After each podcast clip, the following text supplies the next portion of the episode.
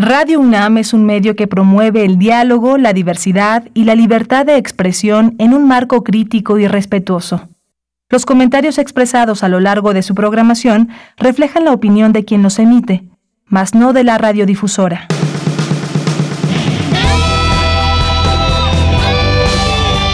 Prisma RU.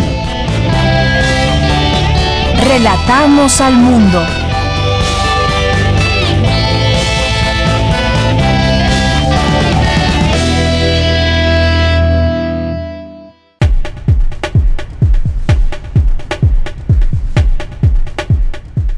Muy buenas tardes, muchas gracias por acompañarnos aquí en Prisma RU. Estamos comenzando, es la una con cuatro minutos. Gracias por su atención. Nos están sintonizando a través del 860 de AM y del 96.1 de FM.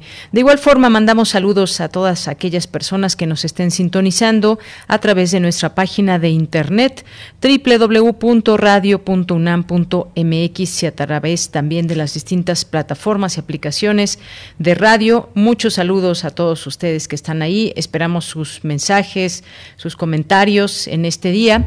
Y pues ya hay nombres, ya hay nombres de personas imputadas por la Fiscalía Capitalina sobre la tragedia en la línea 12. Son 10 personas que han sido imputadas en este en esta situación, en este incidente o accidente que se suscitó, pero hay responsables en todo esto. En principio está Enrique Orcasitas Manjarres, exdirector del proyecto Metro, está Juan Antonio Giral Mazón, exdirector de diseño de obras civiles de proyecto Metro, Moisés Guerrero Ponce, exdirector de construcción de obras civiles del proyecto Metro, Héctor Rosas Troncoso, ex subdirector de obra civil C, Enrique Baker Díaz o Baker Díaz, ex subdirector de estructuras o ingeniería, Guillermo Leonardo Alcázar, exdirector responsable de obra para la construcción de la línea 12, Ricardo Pérez Ruiz, encargado de estructuras corresponsables de seguridad estructural, Juan Carlos Ramos Alvarado, expresidente de obra tramo Olivos Tezonco, Fernando Amezcua Ordaz, exdirector general de suspensión de obra, y Fernando Ramiro La, la Lana, exdirector de coordinación de supervisión de obra. Pues estas son 10 personas, 10 nombres que han surgido sobre esta tragedia de la línea 12, que han sido estas personas imputadas por la Fiscalía Capitalina. Seguiremos en este tema muy importante porque pues eh, se ha dado seguimiento a través de una empresa, a través también de la Fiscalía y hay nombres y de eso se habló hoy por la mañana en la conferencia de prensa matutina del presidente López Obrador en un momento le tendremos en resumen esta información. Bien, pues gracias que nos están acompañando. Eh, a nombre de todo el equipo, soy de Yanira Morán. Gracias por estar aquí con nosotros. Allá en cabina, saludo con mucho gusto a Socorro Montes en los controles técnicos, a Daniel Olivares en la producción y a Denis Licea en la asistencia de producción. Pues el día de hoy tenemos varios temas, por supuesto, tenemos este día que es muy importante para para las mujeres, para que se llegue este mensaje del Día Internacional de la Lucha contra el Cáncer de Mama y cómo prevenirlo. Vamos a tener una conversación sobre este tema el día de hoy con la doctora Patricia Alanís López, académica de la División de Estudios de Posgrado de la Facultad de Medicina. Y luego tenemos pues este regreso a clases presenciales paulatino que se irá dando poco a poco en universidades públicas, algunas que ya han ido regresando regresando. Eh, este lunes, por ejemplo, ya empezaron un buen número de, universidades. Estaremos conversando con Hugo Casanova Cardiel, que es director del Instituto de Investigaciones sobre la Universidad y la Educación de la UNAM. Y también eh, estaremos conversando con nuestros amigos de Fundación UNAM, en esta ocasión con el doctor Demetrio Fabián García Nochetti, que es coordinador del Consejo Académico del área de Ciencias Físico-Matemáticas y de las Ingenierías que nos va a platicar sobre la nueva realidad tras la pandemia, retos y perspectivas.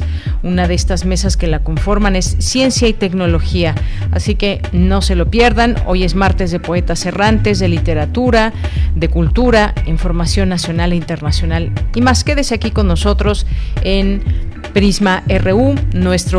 Nuestra forma de comunicarnos con ustedes es en redes sociales y en Facebook nos pueden encontrar como Prisma RU, en Twitter arroba Prisma RU. Desde aquí, relatamos al mundo. Relatamos al mundo. Relatamos al mundo.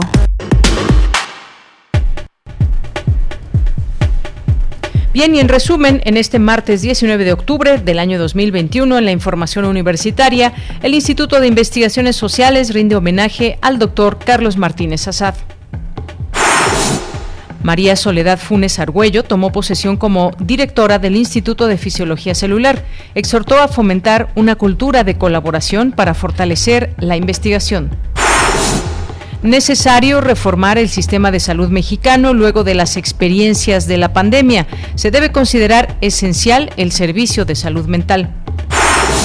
La UNAM y el Tecnológico de Monterrey emiten la convocatoria para participar en el programa de, emprendimiento científico y transferencia de conocimiento y tecnología. La primera modalidad tiene que ver con la maduración de tecnologías presentan el programa del festival El Peregrinar de las Almas, Día de Muertos 2021. En la información nacional, la Cámara de Diputados aprobó en lo general la miscelánea fiscal 2022. Fue avalada por 260 votos a favor, 218 en contra y cero abstenciones. El canciller Marcelo Ebrard negó cualquier responsabilidad en el accidente de la línea 12 del metro que se construyó cuando él era jefe de gobierno. Escuchemos.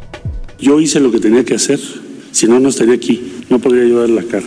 Actué profesional y de una manera íntegra. Ahora, ya los imputados, si es el caso, seguramente presentarán sus defensas y como ya le dije, muchos de ellos ya ganaron los juicios. Es más, el consorcio le ganó un juicio al, gobierno de la ciudad creo que en 2015. Entonces, bueno, eso ya le corresponderá a la autoridad correspondiente. ¿Cómo me siento yo? Yo cumplí con mi deber en ese momento. Es lo que tenía que hacer. Instituto de Ingeniería UNAM, Instituto Politécnico Nacional, ICA que ganó una licitación internacional, que había construido casi todo el metro. Supervisión a cargo de uno de los ingenieros más destacados de México, que fue el ingeniero Alejandro Vázquez Vera. Eh, constructoras o empresas pues reconocidas certificación a cargo de uno de los grupos internacionales más importantes. Pues es lo que tenía que hacer el jefe de gobierno. Bien, pues ahí las palabras del canciller Marcelo Ebrard. Y efectivamente, pues estas personas, 10 exfuncionarios investigados, imputados por la Fiscalía Capitalina, pues también habla ya su abogado, Gabriel Regino, eh, el abogado de cinco de estos 10 exfuncionarios, y dio a conocer que el próximo miércoles, mañana, presentará una denuncia en contra del ex jefe de gobierno, Miguel Ángel Mancera, y los extitulares del sistema de transporte colectivo, eh, Jorge Gaviño y Jorge Jiménez Alcaraz. Además fue esta una respuesta a una pregunta expresa que le hizo una reportera hoy por la mañana al canciller. Y por su parte el presidente Andrés Manuel López Obrador aseguró que en la investigación de la línea 12 no se protege a nadie. Es una investigación que está haciendo la Fiscalía de la Ciudad de México. Depende esta Fiscalía de Claudia Sheinbaum y ellos son los que están sacando estos eh, resultados y no hay en ningún caso el propósito de proteger a nadie. Es parte también de lo mismo, ¿no? Este, a lo mejor estaban esperando que la Fiscalía de la Ciudad de México, como es eh, Claudia, o depende de la jefa de gobierno, le iban a hacer este, juicios a Marcelo y se quedaron con las ganas y de todas maneras pues están enojados. Bien, pues estaremos en este tema, también lo conversaremos en este espacio el día de mañana. Por lo pronto, pues nos vamos ahora a la información internacional porque las cosas no andan bien. Allá en Ecuador, su presidente Guillermo Lazo decretó el estado de excepción a nivel nacional por 60 días para enfrentar la inseguridad. Las Fuerzas Armadas realizarán un control de armas, inspecciones y patrullajes 24 horas al día. Nueva Zelanda registró hoy la cifra diaria más alta de casos de coronavirus ante un brote de la variante Delta pese a su política de cero COVID. Las autoridades reportaron 94 casos nuevos, superando los 89 registrados en abril del año pasado.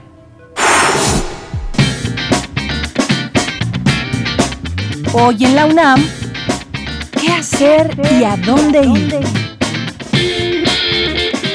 Del 18 al 24 de octubre se lleva a cabo la novena edición de la Fiesta de las Ciencias y Humanidades, que por segunda ocasión se realiza de manera virtual. En esta feria podrás conocer parte del trabajo que realizan las más destacadas y destacados investigadores de nuestra universidad y de otras instituciones educativas de México a través de talleres, conversatorios, conferencias y demostraciones. Conéctate, descubre y aprende en la novena edición de la Fiesta de las Ciencias y Humanidades. Consulta el sitio oficial y las redes sociales de la Dirección General de Divulgación de la Ciencia de la UNAM.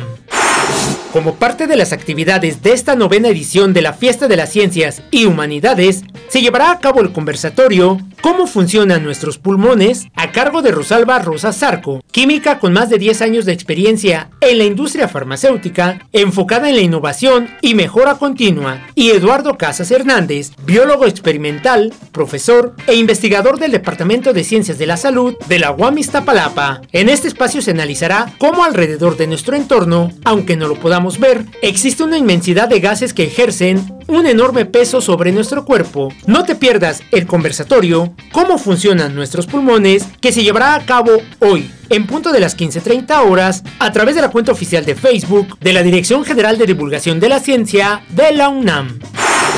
Acompaña al doctor Mauricio Rodríguez en una emisión más de la serie Hipócrates 2.0, coproducción de Radio UNAM con el Programa Universitario de Investigación en Salud, donde se abordan las investigaciones y los asuntos relacionados con la salud que son de interés del público. Hoy se analizará el tema Semáforo Verde, la pandemia sigue, y contará con la presencia del doctor Samuel Ponce de León, coordinador del Programa Universitario de Investigación en Salud y de la Comisión Universitaria para la Atención de la Emergencia Coronavirus. Sintoniza hoy nuestras frecuencias en punto de las 18 horas por el 96.1 de FM, 860 de AM y en línea www.radio.unam.mx. Y recuerda que la pandemia por COVID-19 aún no termina. Continuemos con las medidas sanitarias recomendadas para evitar un contagio.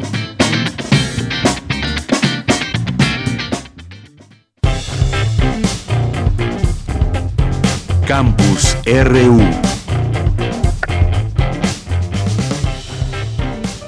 Bien, entramos a nuestro campus universitario y el Instituto de Investigaciones Sociales de la UNAM organizó el homenaje al sociólogo Carlos Martínez Azad. Mi compañera Virginia Sánchez nos tiene esta información. ¿Qué tal, Vicky? Muy buenas tardes, adelante.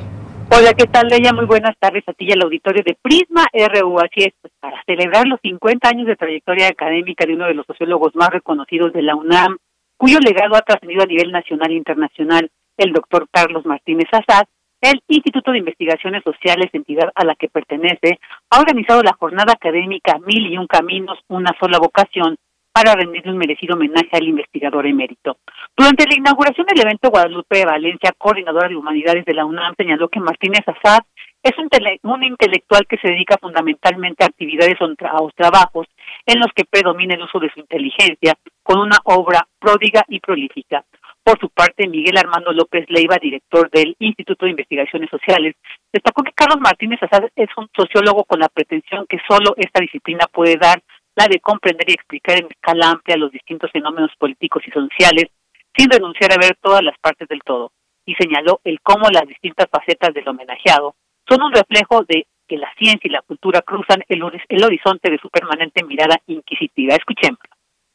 Mediante la exposición de nueve facetas del autor que hoy festejamos o a quien hoy festejamos, podremos conocer su itinerario, cuáles han sido sus intereses, qué obras ha escrito y cuál es su valor, cuáles son en conjunto las aportaciones a la construcción del conocimiento en la historia, la sociología y la cultura en general. Veremos las continuidades que definen a una persona que no ha perdido la curiosidad, pero que ha mutado en el desarrollo de sus emprendimientos académicos, desde la historia política y regional hasta el estudio del Medio Oriente y sus impactos culturales en el mundo. Gran capacidad para mirar el pasado y el presente del país y del mundo sin perder de vista lo que ocurre en la sociedad en este momento, compleja y plena de incertidumbres.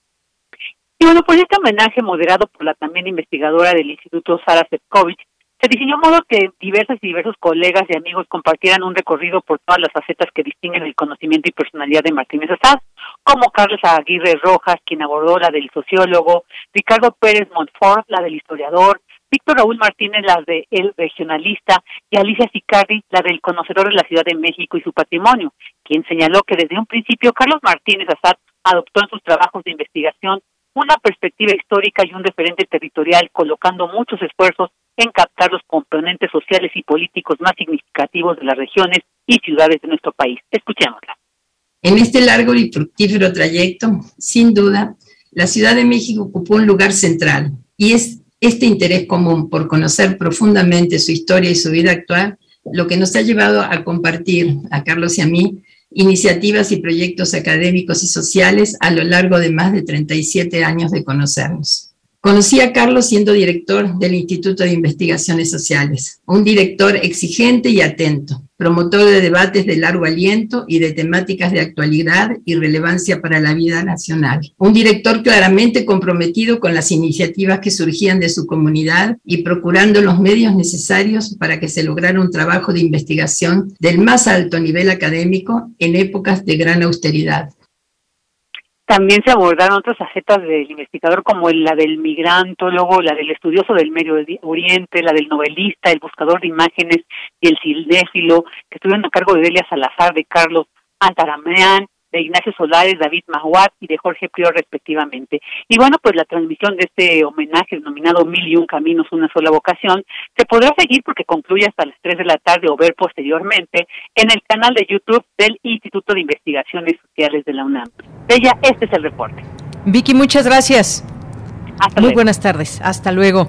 Pues ahí están 50 años de trayectoria del doctor Carlos Martínez Azad, ahí recordando también sus colegas, pues estas distintas facetas a través de las cuales él incursiona, ha incursionado, incursiona, esa mirada que dice de mirar el pasado, el presente y entender también todos estos, estos temas que le acontecen al mundo. Bien, pues vamos ahora con Dulce García, analizan académicos las experiencias en salud aprendidas de la pandemia. ¿Qué tal, Dulce? Buenas tardes, adelante. Así es, Deyanira, muy buenas tardes a ti al auditorio. Deyanira, el proyecto de salud de la actual administración no ha estado a la altura del desafío que implicó la pandemia, pues la respuesta fue tardía, así lo consideró el doctor Julio Frank, quien es miembro del Colegio Nacional. Esto en el marco del sexto encuentro Libertad por el Saber. Ahí el académico de Yanira dijo que se debió desarrollar una respuesta unificada en el nivel nacional y que no se debió dejar la responsabilidad dividida a cada estado. Escuchemos su análisis. Hoy México es el cuarto país con más muertes por COVID-19 en todo el mundo, solo superado por Estados Unidos, Brasil y la India que son países todos con una población mucho mayor que México. Es además el país con más muertes en personal de salud en todas las Américas y posiblemente en el mundo, con 4.084 defunciones de personal de salud. Y esta cifra es dos y media veces superior a la de Estados Unidos y seis veces mayor a la de Brasil, nuevamente a pesar de que ambos países tienen una población mayor que México. Como agravante adicional, la pandemia se produjo en pleno proceso de desmantelamiento del sistema de salud de México, después de cinco años de descenso continuo del presupuesto de la Secretaría de Salud, seguidos de la desaparición del Seguro Popular a partir de enero de 2020. De Yanira, el doctor Julio Frank dijo que hoy se necesita del involucramiento activo de pacientes y ciudadanos en todos los ámbitos de la atención a la salud. Dijo que también se necesita que se establezca una comisión especial para la reforma del sistema de salud, cuyo objetivo sea un rediseño integral para alcanzar la universalidad en los servicios de salud de alta calidad, así como en la protección financiera de las familias. Y bueno, pues en este encuentro también estuvo presente la doctora María Elena Medina Mora, quien es también miembro del Colegio Nacional y quien dijo que los trastornos mentales que se han reportado durante la pandemia, tales como la depresión o la ansiedad, son muy discapacitantes y afectan a la productividad, de tal manera que podrían alcanzar inclusive el 4% del Producto Interno Bruto, y ante lo cual la académica destacó que se requiere de una recuperación de la salud mental de los mexicanos. Escuchemos. El costo de la enfermedad mental es de 16% de todos los días vividos sin salud pero solo se, el presupuesto que se le asigna es ocho veces inferior a la carga de la enfermedad. Y los determinantes sociales, principalmente pobreza y violencia, que es lo que hemos estado viendo durante esta pandemia y su confinamiento, eh, son eh, la, pobreza y la violencia, como decía, son los más importantes y estos generan una probabilidad de aumentar el costo de la, de la enfermedad mental. Deyanira, la doctora Medina Mora dijo que la violencia ha sido una de las causas más importantes por la que las personas piden ayuda psicológica. Dijo que los prejuicios para asistir a tratamiento psicológico han disminuido, algo que es de aplaudirse, pero que ahora se requiere entender que la salud mental es un servicio esencial y que se debe proporcionar el acceso a este a todas las personas, por ejemplo, a través de programas comunitarios psicosociales para prevenir los trastornos mentales.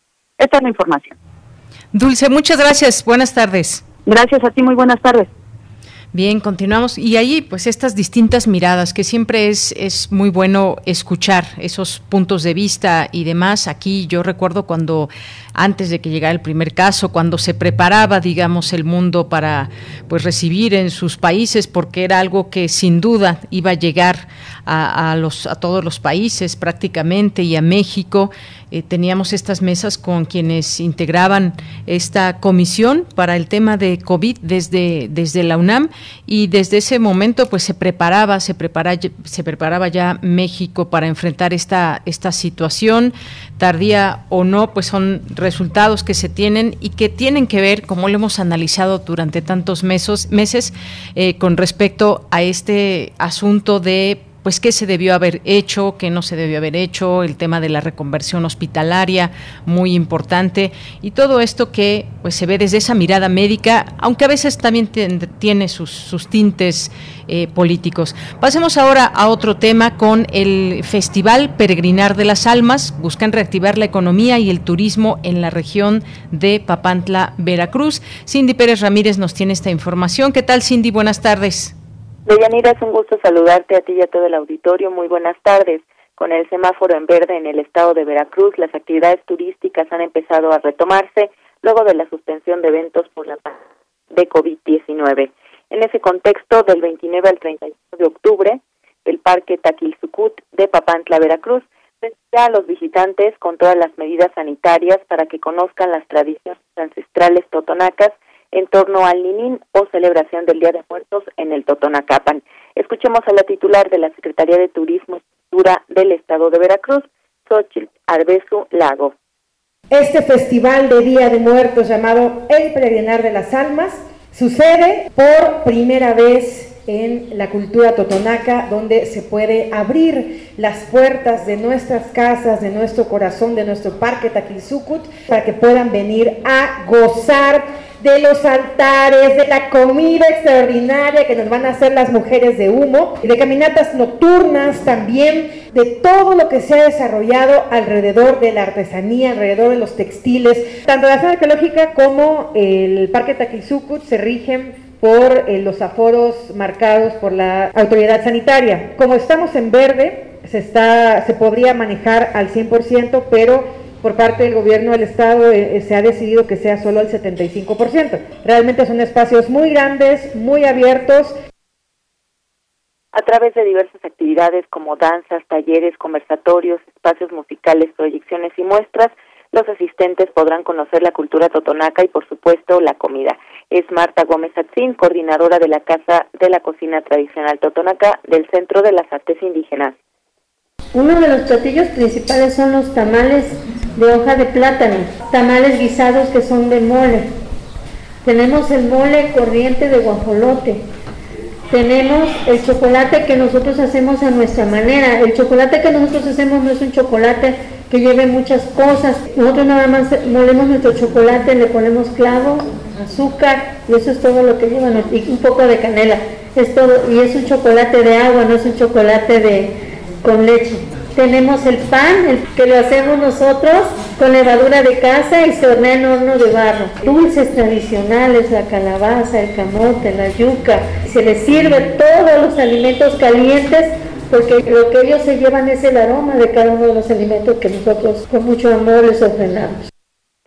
De Yanira, del 29 al 31 de octubre, el Parque Papantla, Veracruz, recibe con las medidas sanitarias a todos los asistentes para celebrar el Día de Muertos con el Festival Peregrinar de las Almas. Esta es la información que tenemos. Gracias, Cindy. Muy buenas tardes. Muy buenas tardes. Prisma RU. Relatamos al mundo. Tu opinión es muy importante. Escríbenos al correo electrónico prisma.radiounam@gmail.com. Una de la tarde con 28 minutos. Pasamos a esta primera charla de este día porque pues vamos a, a conversar eh, sobre este tema que es imprescindible hablar este mes, mes de eh, contra el cáncer de mama, pero hoy, justamente hoy, 19 de octubre, es el Día Internacional de la Lucha contra el Cáncer de Mama y hay muchas cosas que decir al respecto. Una de ellas, pues, tiene que ver con la prevención. ¿Cómo hacemos para prevenir eh, no solamente la enfermedad, sino las, las muertes ligadas a este mal. Platiquemos con la doctora Patricia Lanís López, académica de la División de Estudios de Posgrado de la Facultad de Medicina. Doctora, bienvenida, muy buenas tardes. Buenas tardes y muchas gracias por la invitación. Gracias, doctora, a usted por aceptar. Pues en este día, ¿qué podemos decir como reflexión? Sabemos y ahora podemos dar algunos, algunos números para que nos, nos pongan en contexto de lo que está pasando en México, en el mundo, pero seguimos apostándole también a la prevención y cómo romper con esa eh, pues muchas veces eh, una situación donde las mujeres no acuden a sus chequeos y desafortunadamente cuando ya está la enfermedad avanzada es cuando se empieza a tratar. ¿Qué podemos decir en este día, en este marco, en el año 2021? Sí, justamente lo que usted acaba de mencionar es muy importante porque el cáncer de mama tiene la fortuna de detectarse a tiempo. ¿Cómo? Pues con una exploración física que nosotras mismas nos realicemos. La exploración la podemos hacer para irnos habituando a esta práctica. En general, de los, desde los 20 años o desde que la mujer empieza a menstruar, tenemos el recurso de la mastografía, que es un estudio eh, que tiene alcance la mayoría de la población y que podemos detectar las eh, imágenes sospechosas, pues antes que se toquen. Entonces esa es una gran ventaja que tiene el cáncer de, de mama. En ese sentido podemos avanzar mucho en una prevención y en una detección oportuna para disminuir la, los casos de enfermedad y por supuesto la mortalidad. Porque bueno, pues el cáncer de mama es el principal cáncer que presenta la mujer a nivel mundial. De hecho, si revisamos en el grupo de mujeres que tienen en promedio de 20 a 74 años, el cáncer de mama representa el 28% de todos los cánceres de la mujer. Siguen otros como el cáncer colorectal, el cervicouterino y el de pulmón, pero a nivel mundial el cáncer de mama es el primer lugar y es uno eh, de los cánceres en donde podemos trabajar en prevención y detección oportuna. Efectivamente, ese es el punto y quizás donde se debe romper esta situación donde muchas personas no, no acuden, el tema de la, de la prevención. Y además, eh, ayer justamente leíamos esta información que surge desde la UNAM de que desafortunadamente va ganando terreno en mujeres jóvenes el cáncer. ¿Esto qué podemos decir sobre este punto en específico, doctora? Sí, eh, el cáncer de mama tiene la característica de que es un cáncer que se depende de las hormonas. Cuando decimos depende de las hormonas, significa que el, valor hormonal que manejemos de estrógenos y de, y de progesterona van a repercutir directamente en el tejido de la glándula mamaria. Estos son los conductos y los lobulillos, el tejido propiamente glandular. Y bueno, hay muchos factores que provocan ese aumento de estrógenos principalmente. Entonces, ¿cómo favorecemos ese, ese riesgo? Bueno, lo, lo favorecemos cuando se, se incrementa la, el, el, peso corporal. ¿Por qué? El, los estrógenos tienen una vía metabólica en donde a partir de las de, de grasa y de estrógenos que se, y de hormonas que se encuentran a nivel periférico, hay una aromatización y aumenta el número, la, el número y la cantidad de estrógenos. Y esto va e influye en los conductos de la glándula mamaria y los lobulillos y provoca una duplicación a nivel de esas células, se están reproduciendo y cuando en alguna de estas duplicaciones o reproducciones falla esta información, empieza a desarrollarse una célula premaligna o maligna. Entonces, una fuente es la, la obesidad o el sobrepeso. En los estilos de vida en donde disminuimos la alguna actividad física o la actividad física y le damos eh, eh, paso al sedentarismo, pues hace que este índice de masa corporal aumente. También si se toman tratamientos hormonales como para no embarazarse, estamos dando cargas extras de estrógenos. Eh, o tratamientos para embarazarse, tratamientos para una buscar un embarazo y también se manejan dosis elevadas de ciertos estrógenos, estrógeno, progesterona, o sea, las hormonas. Pues y, Sí, y, y, sea, hay, hay, un, hay trabajos que han encontrado que casualmente en la población mexicana, ese rango de edad que en promedio a nivel mundial se presenta la mayoría de los casos alrededor de los 50 años.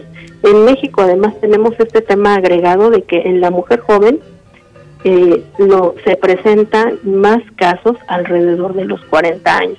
Y puede ser por el tema hormonal, pero al final pues es, son varios factores de riesgo los que influyen. También cuando se presentan cánceres en mujeres muy jóvenes, que estamos es, el concepto de mujer joven es antes de los 40 años pero tenemos casos en mujeres sumamente jóvenes, 25, 30 años. Eso es un dato de alerta muy importante porque quizá estemos ante familias que tienen presente alguna mutación genética.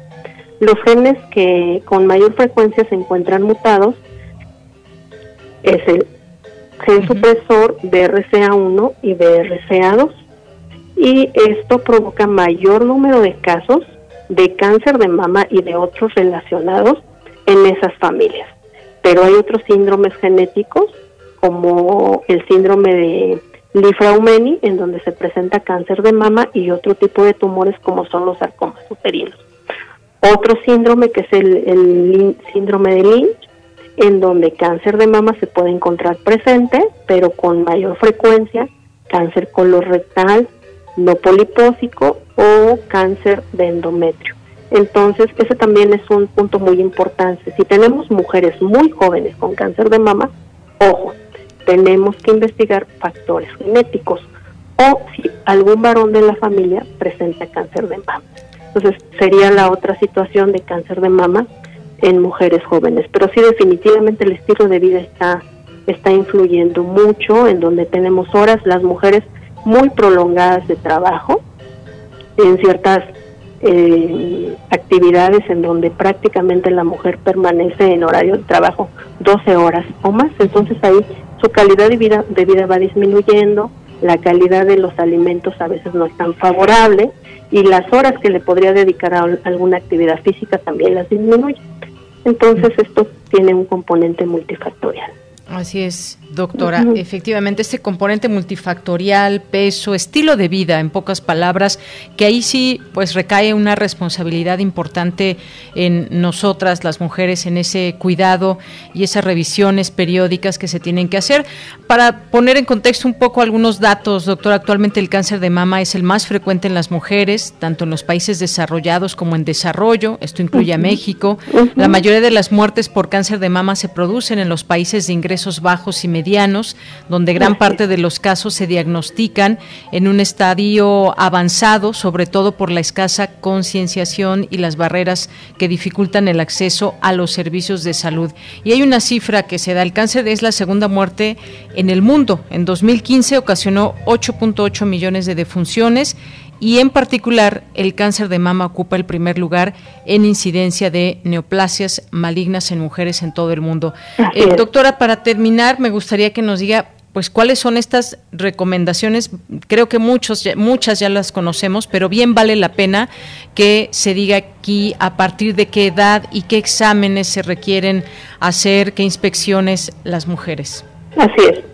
Mire, siempre, em, de preferencia a partir de que se empieza a menstruar, eh, aunque no son edades en donde esperemos encontrar un cáncer, pero sobre todo para empezar a hacer esta conciencia de, de nuestra autoexploración y de detección oportuna.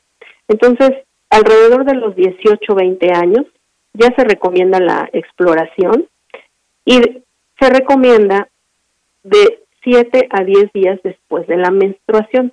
¿Por qué no antes? Porque la glándula mamaria es un tejido que se hidrata fácilmente. Entonces, cuando viene la menstruación, la glándula mamaria es más urgente. Entonces, la exploración ideal de 7 a 10 días después de la menstruación, cada mes, la autoexploración. La exploración por un médico está bien cada seis meses. la mastografía, una mastografía anual, cada año. No hay una edad para decir a partir de tal edad ya no vamos a hacer mastografía, no, es una anual porque es una detección oportuna.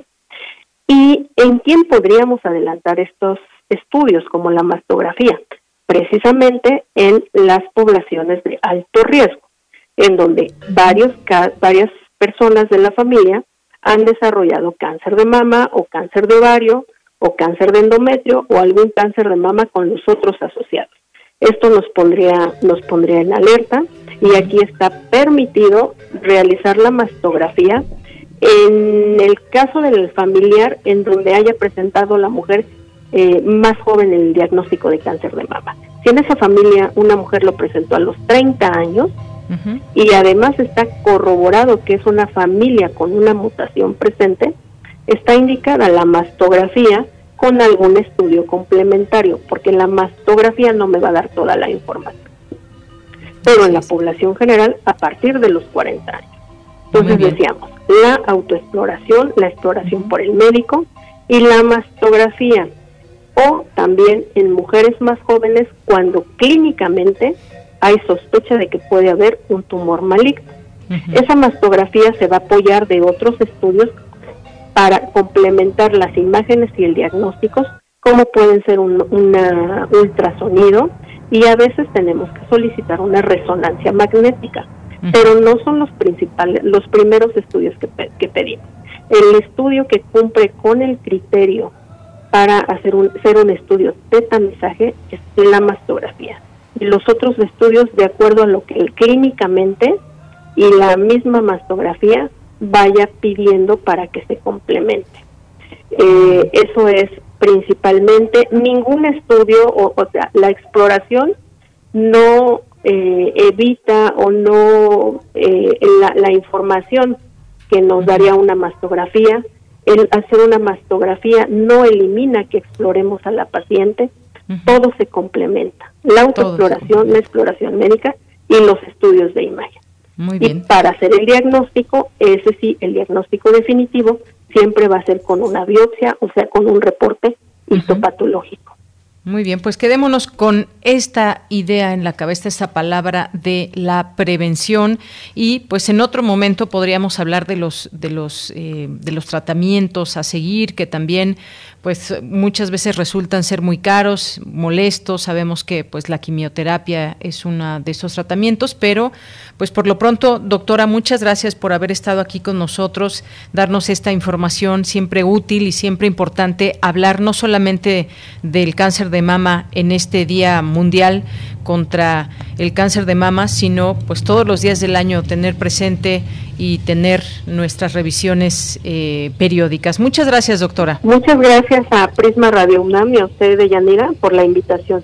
Muy amable y salud, gracias a todos, a, toda la audiencia. Un abrazo, muchas gracias, Un abrazo, doctora. Gracias. Doctora Patricia Lanís López, académica de la División de Estudios de Posgrado de la Facultad de Medicina de la UNAM. Relatamos al mundo. Relatamos al mundo. Porque tu opinión es importante, síguenos en nuestras redes sociales, en Facebook como Prisma RU y en Twitter como arroba PrismaRU. Bien, pues ya nos vamos a nuestro siguiente tema, que es el regreso a clases presenciales en las universidades públicas y poco a poco se tiene que hacer con mucho orden. Estamos muy contentos, por ejemplo, de que ya estemos en semáforo verde en la Ciudad de México, pero eso no implica regresar a una, a una normalidad como la conocíamos antes de, que llegaran casos aquí a, a México. Y bueno, en este contexto de pandemia hay que ser muy cuidadosos en este regreso a clases presencial, muy necesario pero hacerlo con cuidado. Y para hablar de ese tema tenemos hoy al doctor Hugo Casanova Cardiel, que es director del Instituto de Investigaciones sobre la Universidad y la Educación de la UNAM. Doctor, bienvenido, buenas tardes. Eh, Deyanira, buenas tardes, muchas gracias por la invitación pues qué gusto estar aquí con usted. Y pues ya han ido regresando poco a poco algunas universidades públicas en algunos estados. Ayer leíamos aquí en este espacio un comunicado que emite la UNAM y que pues esto se va a dar de manera paulatina porque se está generando todavía, por ejemplo, la vacunación entre los, los jóvenes eh, que están inscritos en la UNAM. ¿Cómo, cómo ver este, este regreso? Eh, ¿Cómo será este regreso? Regreso y sobre todo pues también la necesidad que hay pues en el tema educativo pero también pues en un tema un tema de, de salud para todos doctor. Sí en efecto pues coincido con usted con el entusiasmo el gusto que nos da a todos los universitarios el saber que estamos eh, reiniciando actividades.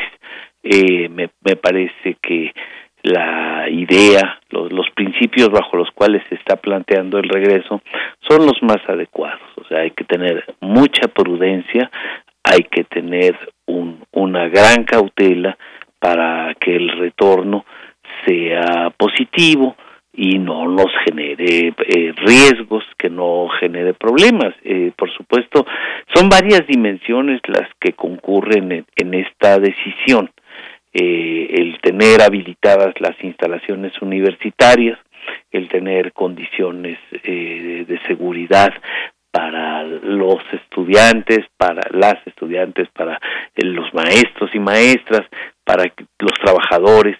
Eh, hay, hay, una serie de temas eh, que tienen que ver con la escuela, pero también hay temas sociales que nos importan mucho. O sea, tenemos eh, que revisar cómo está el tema de las vacunas de las vacunas para los jóvenes, o sea, hay que revisar cuántos jóvenes han pasado por el proceso de vacunación. Y bueno, y saber que los, los chicos no vienen encapsulados a la universidad, vendrán en transporte público, la mayoría de ellos, los estudios que, que se han efectuado al respecto nos muestran que hay una enorme interacción social en los transportes, entonces, eh, en fin, el problema tiene diferentes aristas que buscamos eh, contemplar en, en este regreso, ¿no?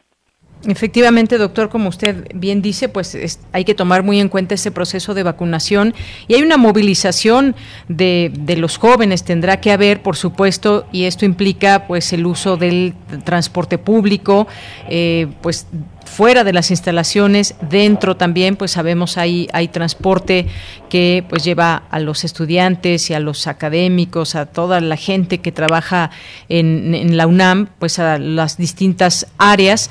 Hay ya también pues una información que se dio a conocer por parte del subsecretario de Educación Superior, eh, Luciano Concheiro, y hablaba pues de este regreso de 10 universidades públicas eh, del país que ya han regresado a clases, como en Morelos, en Veracruz, Zacatecas, algunas de las máximas casas de estudio de los estados. Eh, se han agregado también Tamaulipas, Nuevo León, Aguascalientes, Colima y Guadalajara poco, poco, a poco y eventualmente se hará también aquí en la Ciudad de México. A tomar en cuenta muchas cosas, eh, doctor, porque pues también el número de alumnos y, y, otras tantas situaciones y cómo se va a dar este, este proceso. Claro, por sus dimensiones, la UNAM es muchas universidades, o sea, la cantidad de gente que concurre a nuestra institución desde el nivel de iniciación universitaria, tenemos eh, educación secundaria, hay bachillerato, hay licenciatura y hay posgrado, se manejan números pues que van desde el orden de los 300, más de 350 mil estudiantes. Y esto pues este significa una movilización, es la movilización eh, universitaria más importante del país por sus dimensiones. Todas las instituciones son muy importantes, pero por sus dimensiones la cuestión de la UNAM es muy relevante. Yo quisiera también recordar eh, que, por supuesto, de ninguna manera desconocemos la relevancia de volver a la situación presencial, pero de ninguna manera la universidad ha estado quieta, de ninguna manera se ha quedado inmóvil ante el proceso de pandemia. La universidad en varias dimensiones, en docencia, mantuvo una actividad muy importante en investigación eh, seguimos trabajando de manera muy intensa en las eh, en los campos de las ciencias de la salud en, en las ciencias químicas eh, pero también en las ciencias sociales y las humanidades. Seguimos haciendo trabajos muy fuertes que tuvieron que ver con la contención de la pandemia, de, la expansión del virus.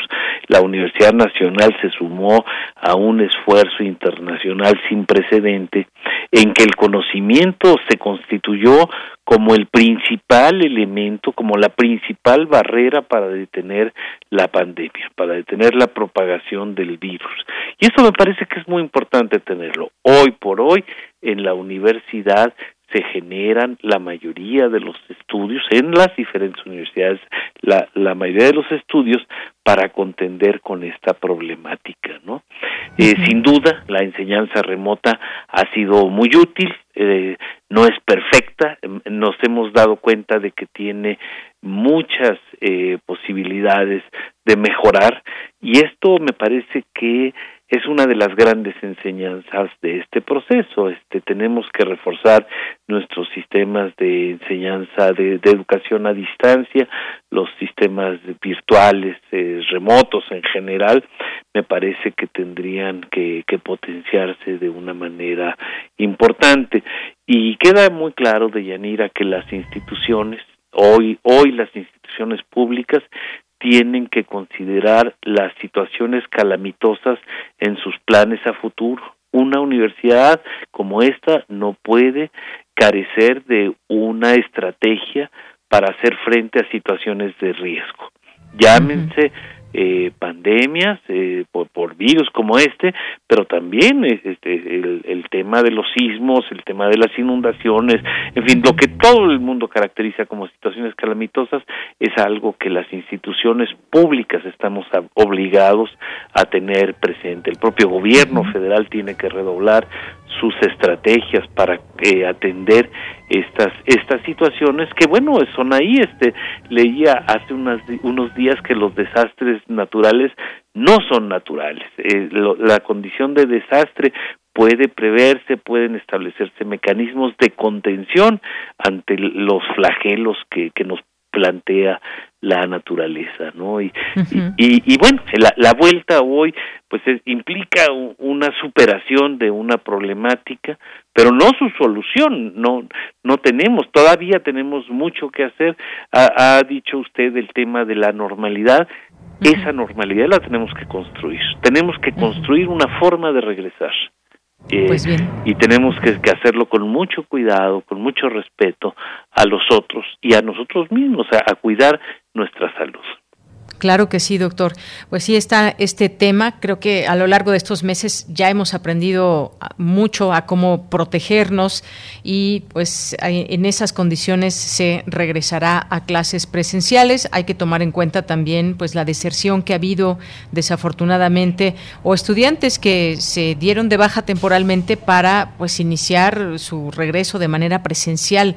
Los jóvenes también están eh, pues están en estas eh, eh, clases a distancia, pero también desean la parte eh, la parte presencial que es imprescindible en la formación de tantos estudiantes. Sí, así es, Deyanira, eso es muy importante. La mejor educación posible es la que se hace entre las personas, de manera presencial, de manera viva de manera activa, que nos permite socializar, que nos permite relacionarnos afectiva y emotivamente.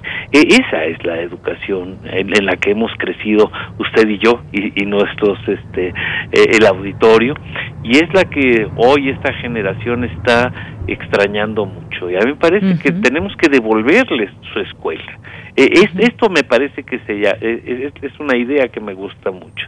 Hay que regresarle a los jóvenes y a los niños sus instituciones escolares, hay que regresarles su lugar eh, de articulación social, su lugar, el laboratorio donde ellos eh, están aprendiendo a, relacionarse eh, socialmente, donde se relacionarán también de manera productiva. Y esa es la escuela, esas son las universidades, la posibilidad de salir del ámbito doméstico y de arriesgarse a la vida, ¿no? Entonces, esto es lo que estamos haciendo ahora nosotros, devolverles ese espacio eh, tan importante y devolvernoslo también nosotros, eh, como adultos, como maestros, es regresar a nuestros espacios laborales, eh, volver a, a, tener una articulación sana, social, socialmente y, y, salir un poco del claustro este familiar, ¿no? Así es, sí, muy importante. Pues muchas gracias, doctor. Ya veremos si para noviembre, como, como se espera por parte de las autoridades, se puede regresar ya al 100% de las universidades públicas que estén en, las aulas, en los esquemas que se elijan, quizás híbridos y, y más, pero ya lo estaremos viendo, ya con los distintos semáforos en cada estado. Por lo pronto, doctor, muchas gracias por estar con nosotros. Yo le agradezco, como siempre, su invitación y seguimos muy atentos. Claro que sí, doctor. Le mando un abrazo y hasta luego. Eh, para usted también. Hasta pronto. Hasta pronto. El doctor Hugo Casanova Cardiel, director del Instituto de Investigaciones sobre la Universidad y la Educación de la UNAM. Relatamos al mundo. Relatamos al mundo. Una de la tarde con 55 minutos y nos vamos ahora con Cecilia Lugo, directora de la compañía Contempodanza, porque tendrán un, tienen una invitación que hacernos para los próximos 22 y 23 de octubre en el Teatro de la Ciudad de Esperanza Iris. Cecilia, bienvenida, directora, buenas tardes. Muchas gracias, pues aquí muy contenta de estar con ustedes. Gracias. Cecilia, pues en principio platícanos sobre esta compañía Contempodanza, por favor. Eh, es una compañía independiente, profesional, que tiene ya 35 años de estar trabajando de una manera ininterrumpida. Eh, esto es bastante difícil por ser una compañía independiente, sin embargo, y muy inusual. Sin embargo, creo que pues eh, nosotros hemos encontrado, hablo de, de todo un equipo de trabajo, hemos encontrado en, en la estabilidad del trabajo artístico es una manera de ir madurando y encontrando lenguajes para compartir con el espectador. Eso es muy importante, este trabajo artístico que a final de cuentas lo recibe ese espectador, lo recibe un público y que ahora pues poco a poco ya que estamos regresando a estas distintas actividades será una oportunidad el poder disfrutar de estas funciones los próximos 22 y 23 de octubre. Platícanos un poco sobre estas presentaciones. Bueno, sí, estas son funciones de gala que vamos a, dar en el Teatro de la Ciudad de Esperanza Iris como el inicio de un año de festejos. Hemos retrasado, eh, estos festejos iban a comenzar en enero, pero pues se ha caído muchas funciones, giras, presentaciones en otros países y con esto de la pandemia pues todo ha sido como un poco incierto. Entonces, nos estamos retrasando y ahorita en octubre, bueno, comienza nuestro año de festejos y terminará el año que viene con develación de placa en el Palacio de Bellas Artes con el estreno de la obra La Flama en el Espejo, un homenaje al poeta mexicano Rubén Bonifaz Nuño. Eh, vamos a poner algunas obras de nuestro repertorio y un estreno del maestro Raúl Tames que se llama Álgebra de la Oscuridad. De nuestra compañía presentaremos Nicolás, versión para varones de la obra Nicolasa, que fue una producción del Instituto Nacional de Bellas Artes, que se creó en 1996 con motivo de un homenaje a la maestra Guillermina Bravo. Luego presentaremos en memoria de un soliloquio a Cintia. Este fue Premio Nacional de Coreografía IMBA 1986. Es una obra emblemática porque fue la primera obra que yo monté con la compañía, con Contemporanza. Entonces, bueno, quise, ahora que estamos festejando el 35 aniversario, volver a montar esa obra, que fue la primera obra que bailamos. Y la verdad está, todavía es bastante actual y me gusta mucho verla con este elenco. Eh, cerramos la primera parte del programa con una obra que se llama Álgebra de la Oscuridad, que está basada en cuatro aforismos de Franz Kafka del maestro Raúl Tamés. Y uh, cerramos con Travesías de Humo, una obra que yo hice en el 2016, eh, Travesías de Humo, el exilio. Y, y, bueno, pues esa es el, el menú maravilloso para estas funciones de gala, que creo que va a estar muy bien y el público lo va a disfrutar muy bien, bueno, pues ahí dejamos esta invitación, ya que nos has contado qué es lo que se va a presenciar. Eh, ¿A qué hora serán estas funciones? El viernes 22 va a ser a las ocho y media y el sábado 23 a las 7 de la tarde.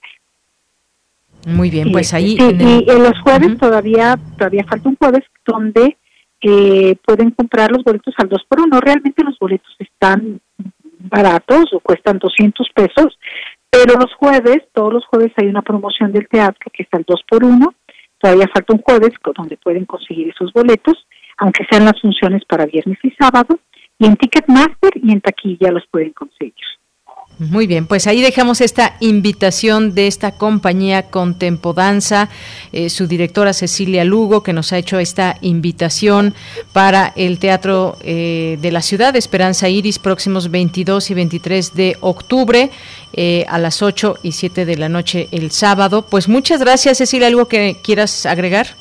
Nada, que no se pierdan la oportunidad de ver danza, buena danza en vivo y que hagamos de esto una fiesta, porque estamos comenzando a abrir teatros y a dar funciones presenciales.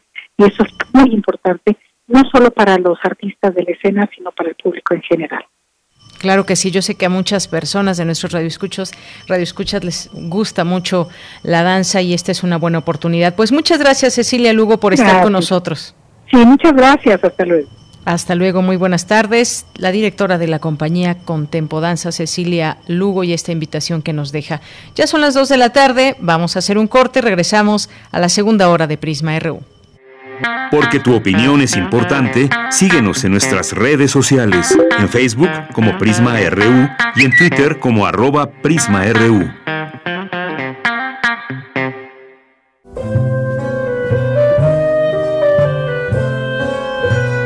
Gabinete de Curiosidades. Estrena nuevo horario. Todos los sábados a las 5.30 de la tarde por el 96.1 de FM o en radio.unam.mx. Y explora con Frida Rebontulet y sus almas hertzianas las sonoridades extrañas, antiguas o poco conocidas que las sombras del tiempo nos han dejado. Únete a esta expedición que lleva ya seis años al aire. Radio UNAM, Experiencia Sonora. Habla Mario Delgado.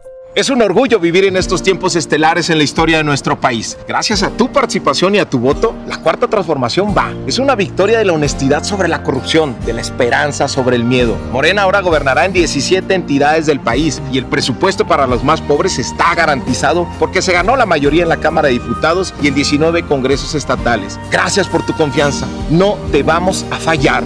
Amor con amor se paga. Morena, la esperanza de México. Llegó el momento. Regresamos a la escuela. El lavado de manos es muy importante, pero hay que hacerlo bien. Moja tus manos y aplica jabón. Talla al menos 20 segundos la palma, el dorso, las uñas y entre los dedos. También las muñecas. Enjuágate bien. Sécate con un papel y úsalo para cerrar la llave y abrir la puerta antes de desecharlo. Porque es un lugar seguro. Regresamos a la escuela. Gobierno de México. Este es el sitio donde se intersecta toda la música. Toda. Intersecciones. Encuentros de la fusión musical. Todos los viernes a las 21 horas por el 96.1 de FM. Radio UNAM. Experiencia sonora. Relatamos al mundo. Relatamos al mundo.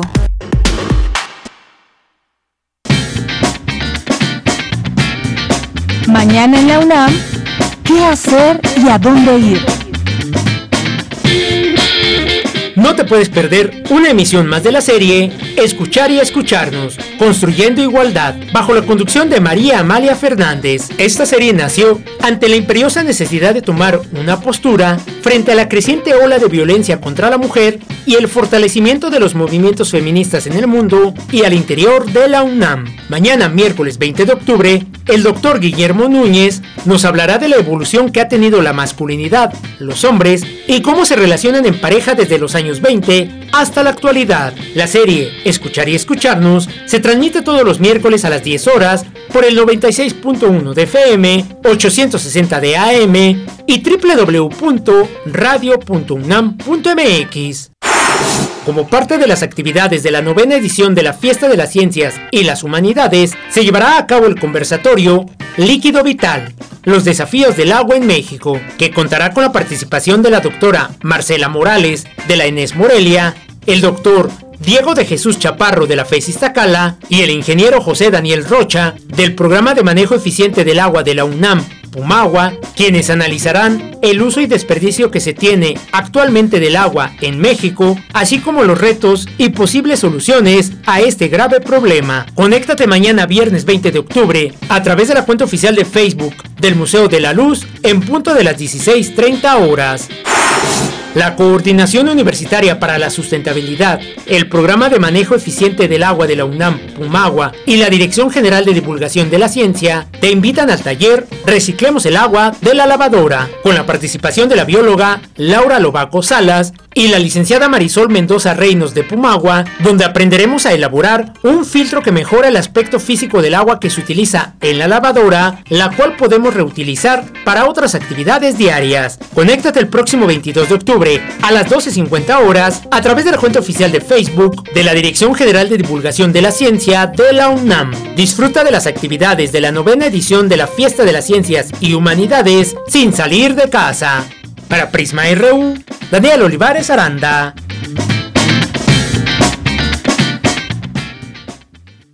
Bien, estamos de regreso ya en la segunda hora de Prisma RU. Gracias a todos ustedes que nos sintonizan desde la una, a quienes se han sumado, que se están sumando a esta hora, a esta transmisión. Sean todos ustedes bienvenidos y recuerden que estamos en comunicación con ustedes en arroba Prisma RU en Twitter, Prisma RU en Facebook. Y pues nos vamos a los saludos como todas las tardes a esta hora más o menos. Y en principio a nuestros amigos de Fundación UNAM aquí ya presentes en redes sociales porque en un momento más tendremos una conversación eh, con el doctor Demetrio Fabián García. Gracias y saludos a todos los que forman parte de eh, Fundación UNAM. César Soto, también muchos saludos a Mario Navarrete, que nunca puede faltar en estas redes y en la sintonía de Radio UNAM de Prisma RU. Eh, gracias a, Jorge Fra también, aquí atento, Italibi, eh, Rosario Durán también, muchas gracias. Nos dice desde el mercado, creo que sí es miel pura, nos manda aquí una fotografía, si no mal veo, con una abejita dentro. Gracias, gracias Rosario.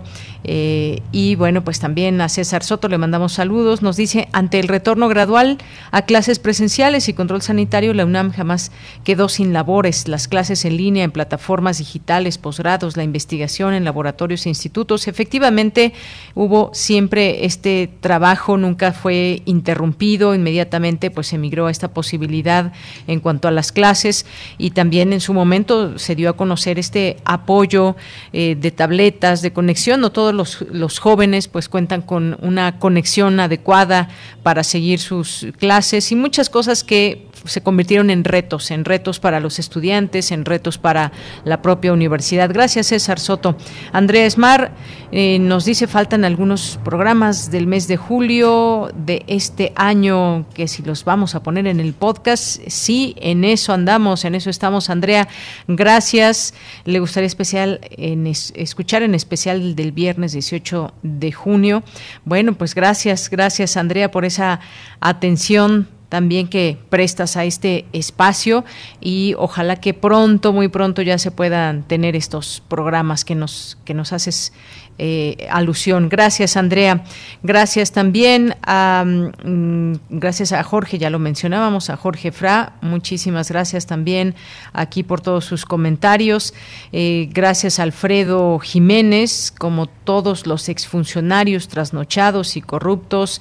Eh, Frank teniendo, entre comillas, pone maravillosas soluciones para la pandemia. No quiero ni pensar las fechorías que hubieran hecho él y su mancuerna eh, Fox, el doctor honoris causa Fox. Gracias, Alfredo Jiménez Lagar. Bueno, yo lo que, lo que decía hace un momento, y esto aclaro, es una opinión personal, es muy fácil pues ver desde afuera lo que pudo haber sido, lo que no fue, lo que se hubiera hecho y más, pero pues se enfrentó una situación que en todos los países eh, tuvo sus complicaciones. Incluso hablemos, y aquí en, en su momento lo dijimos, compararnos o comparar eh, el número de muertos entre países y demás, a veces eh, no tenía tanto sentido por las características que hay en los distintos eh, países, incluso los que se asemejan en número de habitantes, por pues la situación específica que cada uno vive. Hay quienes hicieron, hay que recordar estos cierres obligatorios, estos cierres y estos confinamientos obligatorios. México como tal no lo hizo. ¿Qué hubiera pasado si hubiéramos tenido confinamientos obligatorios? Quizás otro tipo de situaciones y más. Gracias por sus comentarios que siempre también es importante eh, leerles. Eh, nuestros amigos del CIALC UNAM, bueno, pues ya anuncian esta entrevista que tendremos el día de mañana para hablar de Ecuador. Ecuador y este estado de excepción declarado por el presidente Lazo. Pues mañana tendremos esta conversación y pues le mandamos saludos a nuestros a nuestros compañeros, a nuestros amigos que trabajan allá en el CIALC, que siempre pues también atentos a prestarnos esta posibilidad de escuchar las voces de los especialistas. Gracias a Mario Navarrete, gracias a Salvador Medina, nos dice respecto al tema de los primeros inculpados por la tragedia de la línea 12 del metro. Mi opinión es que ni están todos los que son, ni son todos los que están, apenas la punta del iceberg. Saludos. Gracias, Salvador.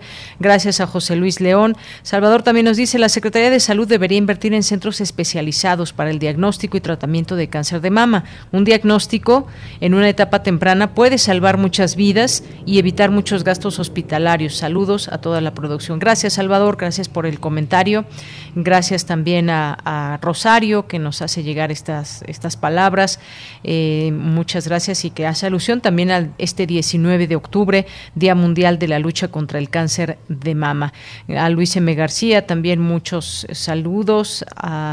A David, a Guerrero, muchas gracias, a Kairi NM, Guillermo Ávila, Citlali Martínez, a nuestros amigos de la Dirección General de Atención de la Salud de la UNAM, a Mayra Elizondo, a los poetas errantes que en un momento pues ya por aquí estarán con, con nosotros, Héctor Fabio Zamudio, muchas gracias también, y a todos ustedes que están aquí presentes, a Margeven también, Facultad de Medicina, muchos saludos, a Carmen Valencia, Armando Pérez, eh, Refrancito, Ricardo Vázquez, Daniela Osorio, muchas gracias a Diana también, Oscar Sánchez y a todos los que se vayan sumando, pues nos vamos a la información. Eh, con mi compañera Cristina Godínez, la UNAM y el TEC de Monterrey conjuntan capacidades para impulsar proyectos de emprendimiento. Adelante, Cristina. Hola, ¿qué tal, Deyanira? Un saludo para ti, para el auditorio de Prisma RU. El propósito de esta convocatoria es ofrecer al mercado y a la sociedad proyectos científicos y tecnológicos de alto impacto social y económico generado entre ambas instituciones, así como impulsar proyectos de colaboración entre investigadores, profesores, técnicos académicos y alumnos de la UNAM y del TEC que impliquen el desarrollo y el uso del conocimiento científico y tecnológico en beneficio social. Habla Jorge Vázquez Ramos, coordinador de vinculación y transferencia tecnológica de la UNAM. La experiencia que se ha recopilado a través de los años en el intento de crear nuevas formas de desarrollo tecnológico propias de nuestras universidades, propias de este país, para poder ser transferidas al exterior, a los sectores empresariales público, privado, social. En tanto, el vicepresidente de Proyectos Estratégicos del TEC de Monterrey, Hugo Armando Garza Medina, recordó que el pasado 18 de agosto ambas instituciones formalizaron el inicio del consorcio UNAM-TEC. Con un objetivo muy claro en la mente de dar un paso adelante en un modelo de colaboración proactivo, dinámico y profesional, cuyo principal propósito es desarrollar proyectos que atiendan necesidades que impulsen el desarrollo de ambas instituciones y por supuesto de nuestro país. De Yanira, la convocatoria permanecerá abierta hasta el 18 de agosto de 2022. Todas las personas interesadas pueden consultar la página consorciounamtech.mx. Este es mi reporte. Buenas tardes. Gracias, gracias Cristina Godínez. Nos vamos con Dulce García. María Soledad Funes Argüello tomó posesión como directora del Instituto de Fisiología Celular. Adelante, Dulce. Deyanira, muy buenas tardes a ti al auditorio de Prisma RU. La doctora María Soledad Fuentes Argüello tomó posesión del cargo como directora del Instituto de Fisiología Celular de la UNAM. En el acto, la académica dijo que ante la entrada en vigor del semáforo epidemiológico verde, los académicos de dicho instituto podrán volver a hacer uso de los laboratorios, unidades, aulas y oficinas con entusiasmo y entrega, recordando siempre que hay que ser cuidadosos porque existe la posibilidad de nuevos repuntes de contagios. Tenemos ante nosotros la enorme tarea de sobreponernos a los efectos que la contingencia sanitaria por COVID-19 ha tenido sobre nuestras investigaciones y sobre el desarrollo académico de las y los estudiantes. Nuestra comunidad, como la gran mayoría de la población de nuestro país, ha sido afectada, afectada directamente. Hemos perdido estudiantes, familiares, compañeros trabajadores y académicos. El día de hoy comenzamos labores en el marco de un semáforo epidemiológico en color verde, así que las y los invito a regresar a los laboratorios, unidades, aulas y oficinas con entusiasmo y entrega, pero recordando siempre que debemos ser cuidadosos, ya que existe aún la posibilidad de nuevos repuntes de contagios, en cuyo caso tendremos que actuar en consecuencia. Al darle posesión del cargo, el doctor William Lee, coordinador de la investigación científica, dijo que se irán aumentando los aforos de manera segura para retomar las actividades en todos los ámbitos. Añadió que ello es importante debido a las disciplinas que desarrolla el Instituto de Fisiología Celular y la UNAM en general, así como la calidad de la investigación, la formación de personal y la difusión del conocimiento. La situación externa eh, digamos, en la universidad a nivel nacional, a nivel internacional, pues es compleja. Hay que trabajar de manera muy comprometida y coordinada para que estas condiciones externas adversas no repercutan negativamente en el quehacer de la comunidad. Después de prácticamente 18 meses de este tema de la pandemia, estamos a punto de regresar cada vez más. Ya vieron ustedes, estamos oficialmente en la Ciudad de México en semáforo verde. Eh, y habrá que ir aumentando los aforos de manera segura, evidentemente, pero para retomar las actividades en todos los ámbitos del instituto. De Yanira, auditorio de Prisma RU, en tanto la doctora Fuentes Argüello, designada para el periodo 2021-2025, manifestó que el futuro inmediato no se vislumbra sencillo ni para la investigación científica ni para el Instituto de Fisiología Celular, por lo que consideró que se debe fomentar una cultura de colaboración para fortalecer las investigaciones. Esta es la información. Muy buenas tardes.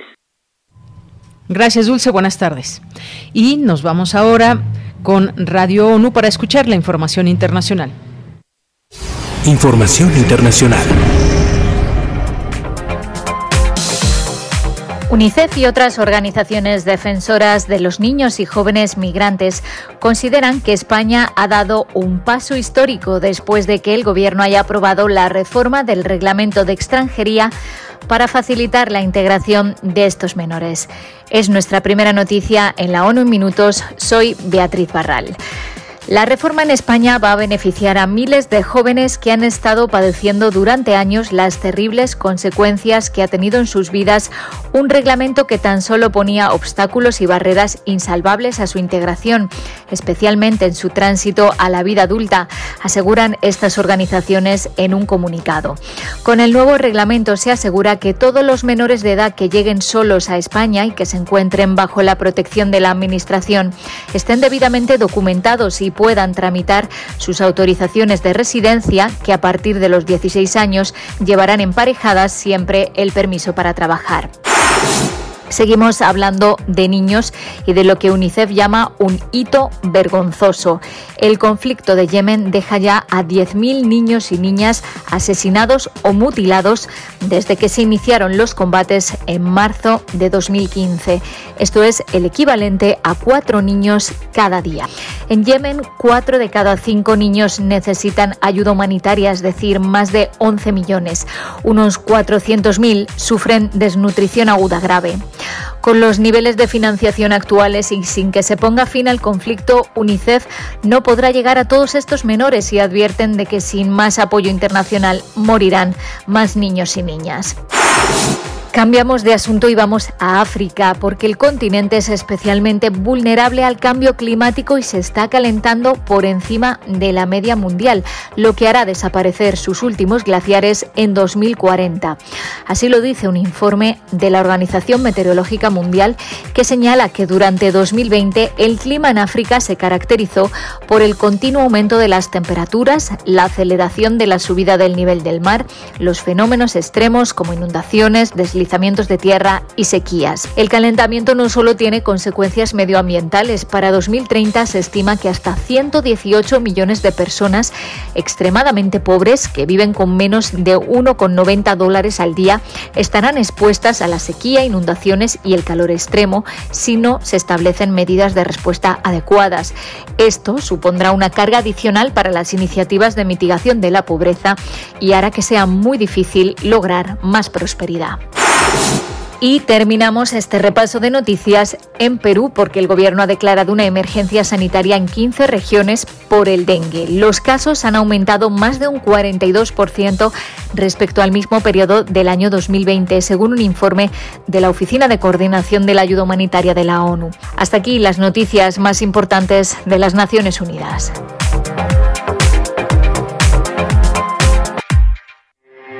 Porque tu opinión es importante, síguenos en nuestras redes sociales, en Facebook como Prisma RU y en Twitter como arroba PrismaRU.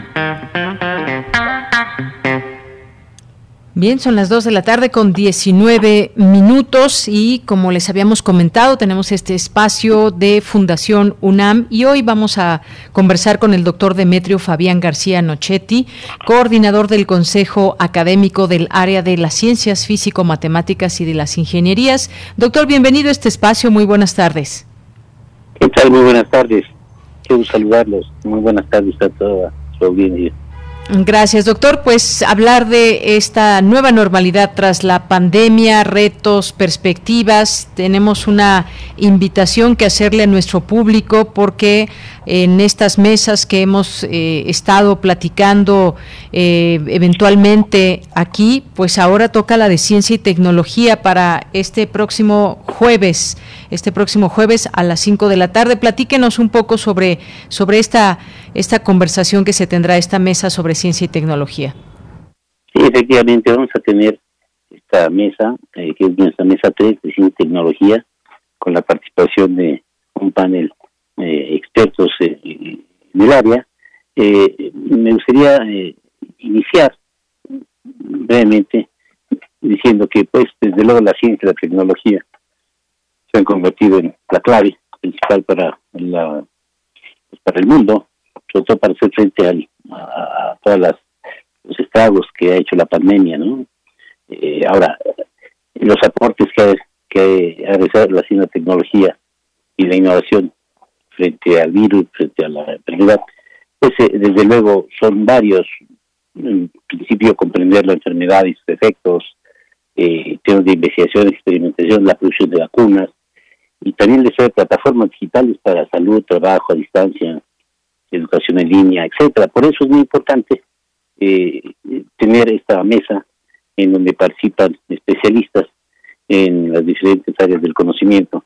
Y, y justamente en esa dirección va orientado nuestro eh, nuestro eh, nuestra mesa, la mesa que organiza el foro 2020 que organiza la UNAM y Fundación UNAM, y se hace una atenta invitación a la audiencia, al público, a, participar en este espacio universitario de reflexión promovido por la UNAM, en el que se abordan eh, distintos temas y problemáticas, en este caso, pues de ciencia y tecnología. Eh, es importante mencionar que la integración de este panel cuenta con la participación de académicos que pertenecen a los diferentes consejos académicos de la UNAM, el área de las ciencias psicomatemáticas, las ingenierías, las ciencias biológicas, eh, químicas y de la salud, las ciencias sociales y las humanidades de las artes. También, desde luego, con la participación del Consejo Académico del Bachillerato. Y eh, este año, pues, se ha puesto énfasis en la nueva realidad tras la pandemia, porque el sentir de la comunidad es justamente que el mundo ha cambiado, el mundo ya no va a ser igual. Y por eso este foro, este foro está conformado este, de, esta manera y con eh, eh, la participación de diferentes eh, especialistas en este terreno. entre los ponentes tenemos al doctor Edgar Tafoya Ledesma, con un tema de, enfocado al desarrollo tecnológico en la educación para la pandemia. En ese sentido, el doctor eh, Tafoya, pues eh, él es un especialista justamente con un doctorado en, en lo que es eh, filosofía de la ciencia por parte de la con especial en estudios filosóficos y sociales sobre la ciencia y tecnología. Él nos habla sobre el desarrollo tecnológico en la educación por la pandemia. Él tiene experiencia en diferentes eh, modelos de aula habitual, en sociología contemporánea, también ha participado en una serie de investigaciones eh, sobre estudios de ciencia, tecnología y sociedad para el análisis de riesgo. Entonces, su charla estará enfocada en esa, en esa dirección. Tenemos, también la participación del doctor Boris Escalante Ramírez, que él nos presenta un sistema auxiliar para el diagnóstico de la enfermedad de COVID-19 y en ese sentido eh, es importante mencionar que este trabajo del doctor Boris Escalante que él es el, director, el coordinador general del recientemente creado Centro de Estudios en Computación Avanzada de la eh, se enfoca justamente en el eh, la utilización de eh, procesamiento de imágenes y visión computacional, también inteligencia artificial, para la detección de esta enfermedad, utilizando imágenes de tomografía. Y ese es desde luego una herramienta auxiliar, un sistema auxiliar para el diagnóstico de esta enfermedad. Él nos hablará sobre los detalles de este de este trabajo que actualmente ya se ah, de este sistema que actualmente ya se usa y se implementa en el sector salud con eh, grandes beneficios, pero existen todavía retos y oportunidades para eh, lo, que viene. Eh, la doctora Marina Fiscausi Lazaño, es, ella es precisamente la experta en el tema que nos va a plantear, que es la educación digital, nuevas aproximaciones al uso de las herramientas para construir aprendizajes. Y eh, la doctora Marina Kowski, ella eh, ella tiene justamente actualmente a su cargo eh, la coordinación de tecnologías para la educación de la Dirección General de Cómputo y Información y Comunicación de la UNAM.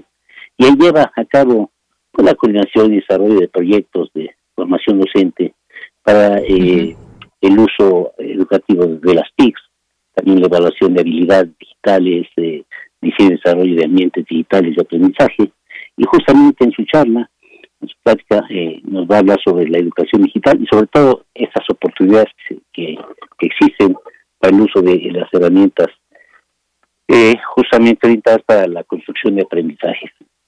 Eh, y finalmente, eh, siguiendo con el programa, tendremos la participación de la doctora Laura Palomares Aguilera. La doctora Palomares eh, Aguilera es la directora del Instituto de Biotecnología de la UNAM. Es, ella es la actual directora de este instituto y es además investigadora nacional con reconocimientos. Ella es este, eh, está eh, eh, realmente enfocada en el área de biotecnología, dedicada a desarrollar tecnologías a partir de proteínas virales, entre las que destacan pues, desde las vacunas. Y su ponencia se, está, se va a enfocar justamente en el papel que juegan las ciencias biológicas en la eh, confección, perdón, en la contención de una pandemia, en este caso COVID-19, justamente con el tema del desarrollo de, vacunas y toda la tecnología detrás de, este tipo de desarrollo. Eh, es importante señalar, en este caso, para eh, este foro, el foro 2020, pues que eh, en este año se ha, puesto énfasis en la nueva realidad tras la pandemia, como consecuencia del foro que tuvimos el año anterior, que se enfocó en, las lecciones de la pandemia, pero ahora tendremos que, abordar justamente una nueva realidad tras la pandemia, con una serie de retos y perspectivas. Y los eh, panelistas que nos acompañan justamente en esta mesa nos van a hablar de estos diferentes aspectos desde diferentes eh, desde sus diferentes experiencias y áreas del conocimiento.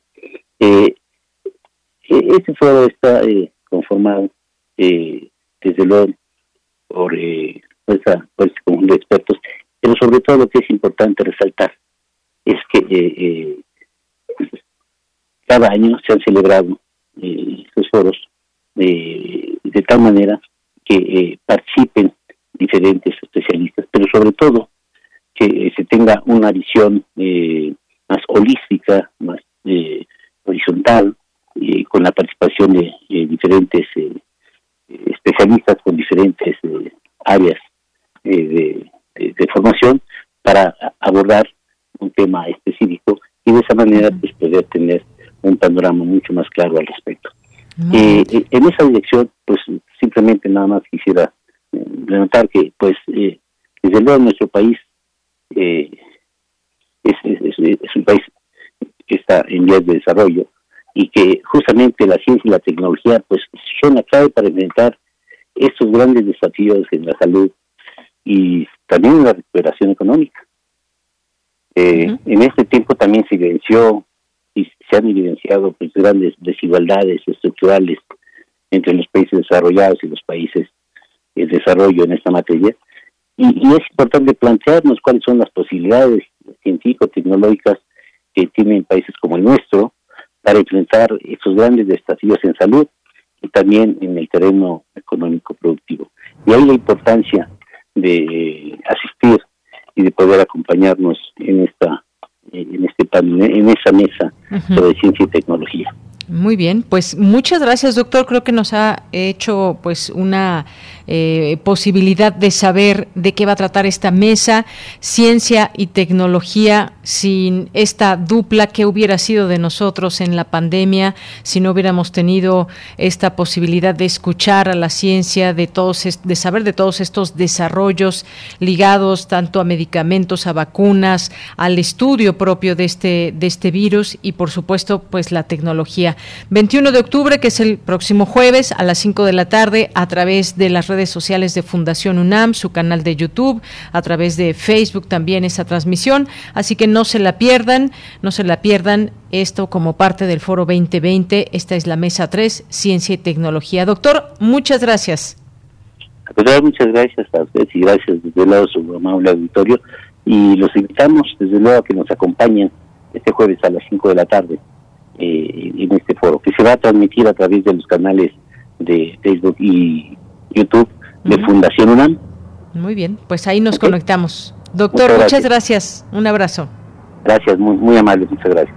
Hasta luego. Fue el doctor Demetrio Fabián García Nochetti, coordinador del Consejo Académico del Área de las Ciencias Físico-Matemáticas y de las Ingenierías. Continuamos. Prisma RU. Relatamos al mundo.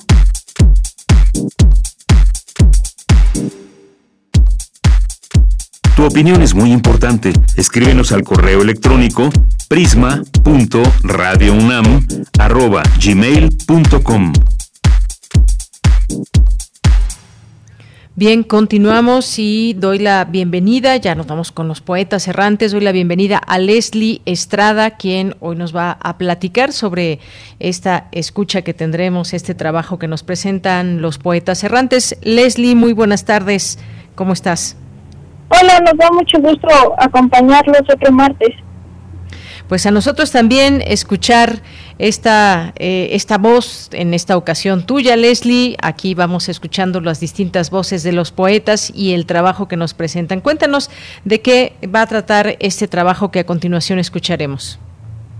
Bien, la cápsula que hoy les presentamos se llama Mi propio amor. Em, considero que uno de los temas importantes que es muy necesario retomar y atender es la salud mental. En muchas ocasiones escuché, en mis tiempos no había psicólogos, todo se arreglaba con una paliza y ve, ahorita no soy ratero, o que los psicólogos son para gente loca, y comentarios de ese tipo. Sin embargo, em, se repiten patrones que llegan a ser muy tóxicos y no se logra o cuesta mucho trabajo salir de, de ese círculo vicioso que no te permite conocerte, explorarte, disfrutarte y sobre todo amarte. Y a veces hasta impide convivir con los demás. Ahora con, con la pandemia que nos tocó vivir, hubo muchos jóvenes que la pasaron solos y tuvimos que enfrentarnos a diversas situaciones muy difíciles. Eh, toca convivir hasta con nuestros demonios y admito que es una experiencia intensa muy emocional y a veces no se sabe controlar. Y bueno, no solo en pandemia, ¿no? Sino en general. Yo deseo que todas las personas que tengan la oportunidad de atenderse y escucharse. Obviamente es un proceso muy complicado y aceptar que uno está mal es tremendo, pero es un proceso muy bonito que toda la gente merece vivir. O si ya lo están viviendo, les deseo lo mejor que sepan que no están solos o solas, porque siempre hay alguien ahí dando su mano para, para impulsarte a crecer y que te acompañe todo el tiempo. Muy bien, pues Leslie, vamos a escuchar este trabajo y regreso contigo. Claro. Adelante. Poeta soy, errando voy, buscando el sonido que dejó voz, mi corazón, alcanzando el tuyo es un destino decidido, escúchame. Poetas errantes.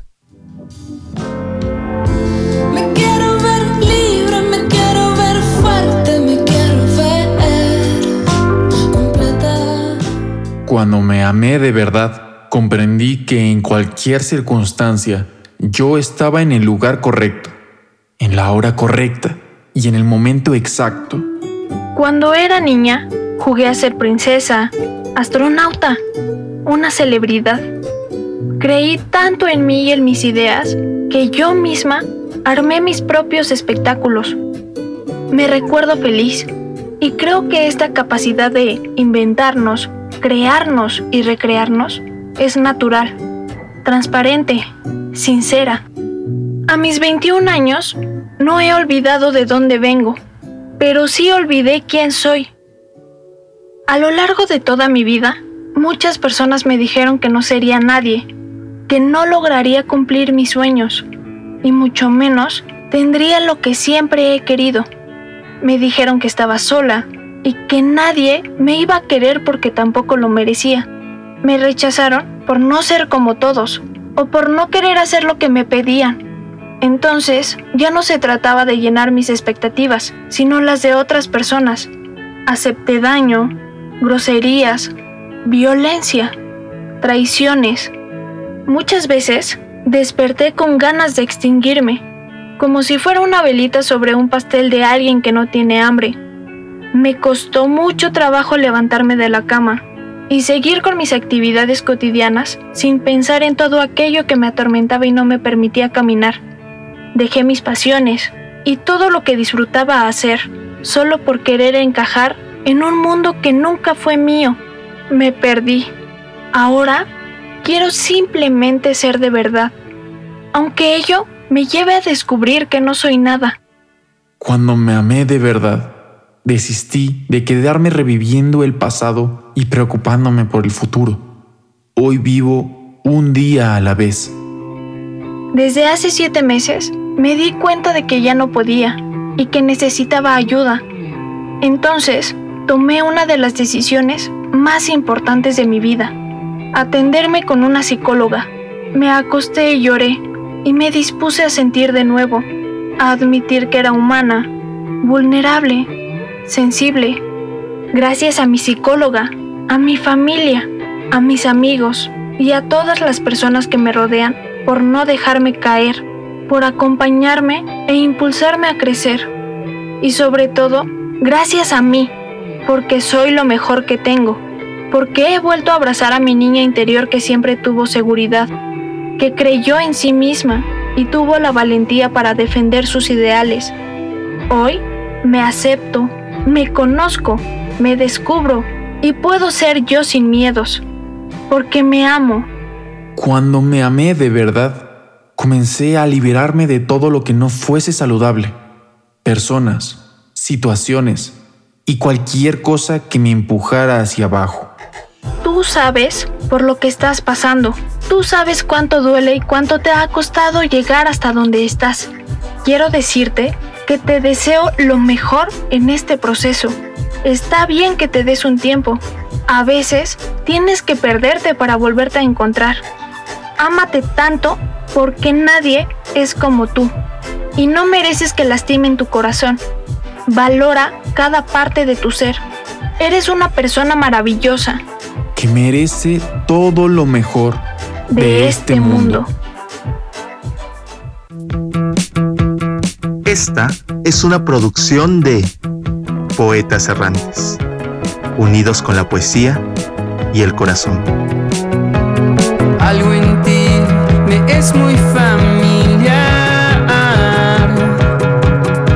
Hay algo en este encuentro que no quiero olvidar. Poetas son. Bien, pues Leslie, muchas gracias, gracias por este trabajo, gracias por compartir esta cápsula hoy como parte de esta sección de los poetas errantes. ¿Con qué te despides? Yo estoy muy agradecida con los poetas errantes porque hemos logrado construir una red de apoyo entre jóvenes. También agradezco a Saraí, a Saraí Carrasco, quien estuvo colaborando en Poetas, por brindarme atención psicológica y por supuesto a mi familia, a mis amigos y a todas las personas que han estado cerca. Eh, siempre hay tiempo para comenzar de nuevo las veces que sean necesarias. No importa la edad que se tenga, hay que accionar y tener esa voluntad y ambición por crecer en todos los ámbitos de la vida. Hace un par de días salí con una amiga y me dijo, no permitas que destruyan todo lo que has construido hasta ahora y lo comparto con ustedes les deseo lo mejor y que de verdad tengan esa experiencia que es muy bonita. Y bueno, que también no se olviden de seguirnos en redes sociales. Estamos en Instagram y Twitter como Poetas RU y en Facebook como Poetas Errantes Radio UNAM. Muy bien, Leslie, pues muchas gracias. Te mandamos un abrazo y gracias por esta sección de este martes. Muchas gracias. Hasta luego, Leslie. Y bueno, antes de irnos rápidamente a nuestra siguiente sección de literatura, hace unos minutos el presidente Andrés Manuel López Obrador tuiteó, lamento muchísimo el fallecimiento de la señora Celeste Batel, mujer sencilla, comprometida y solidaria. Abrazo fuerte a su esposo, el ingeniero Cárdenas, y a los hijos Lázaro, Cuauhtémoc y Camila. En paz descanse Celeste Batel. Continuamos. Colaboradores RU. Literatura. Bien, pues nos vamos ahora, nos vamos con Mari Carmen Ambrís, que ya está en la línea telefónica, ella es ensayista y crítica literaria y la recibimos aquí con mucho gusto. ¿Qué tal, Mari Carmen? Buenas tardes. Hola, doña Dina, ¿cómo estás? Buenas tardes. Gusto en saludarte. Muy bien, muchas gracias y pues te cedo la palabra para que nos, nos eh, recomiendes esta lectura de Olga Tokarsuk.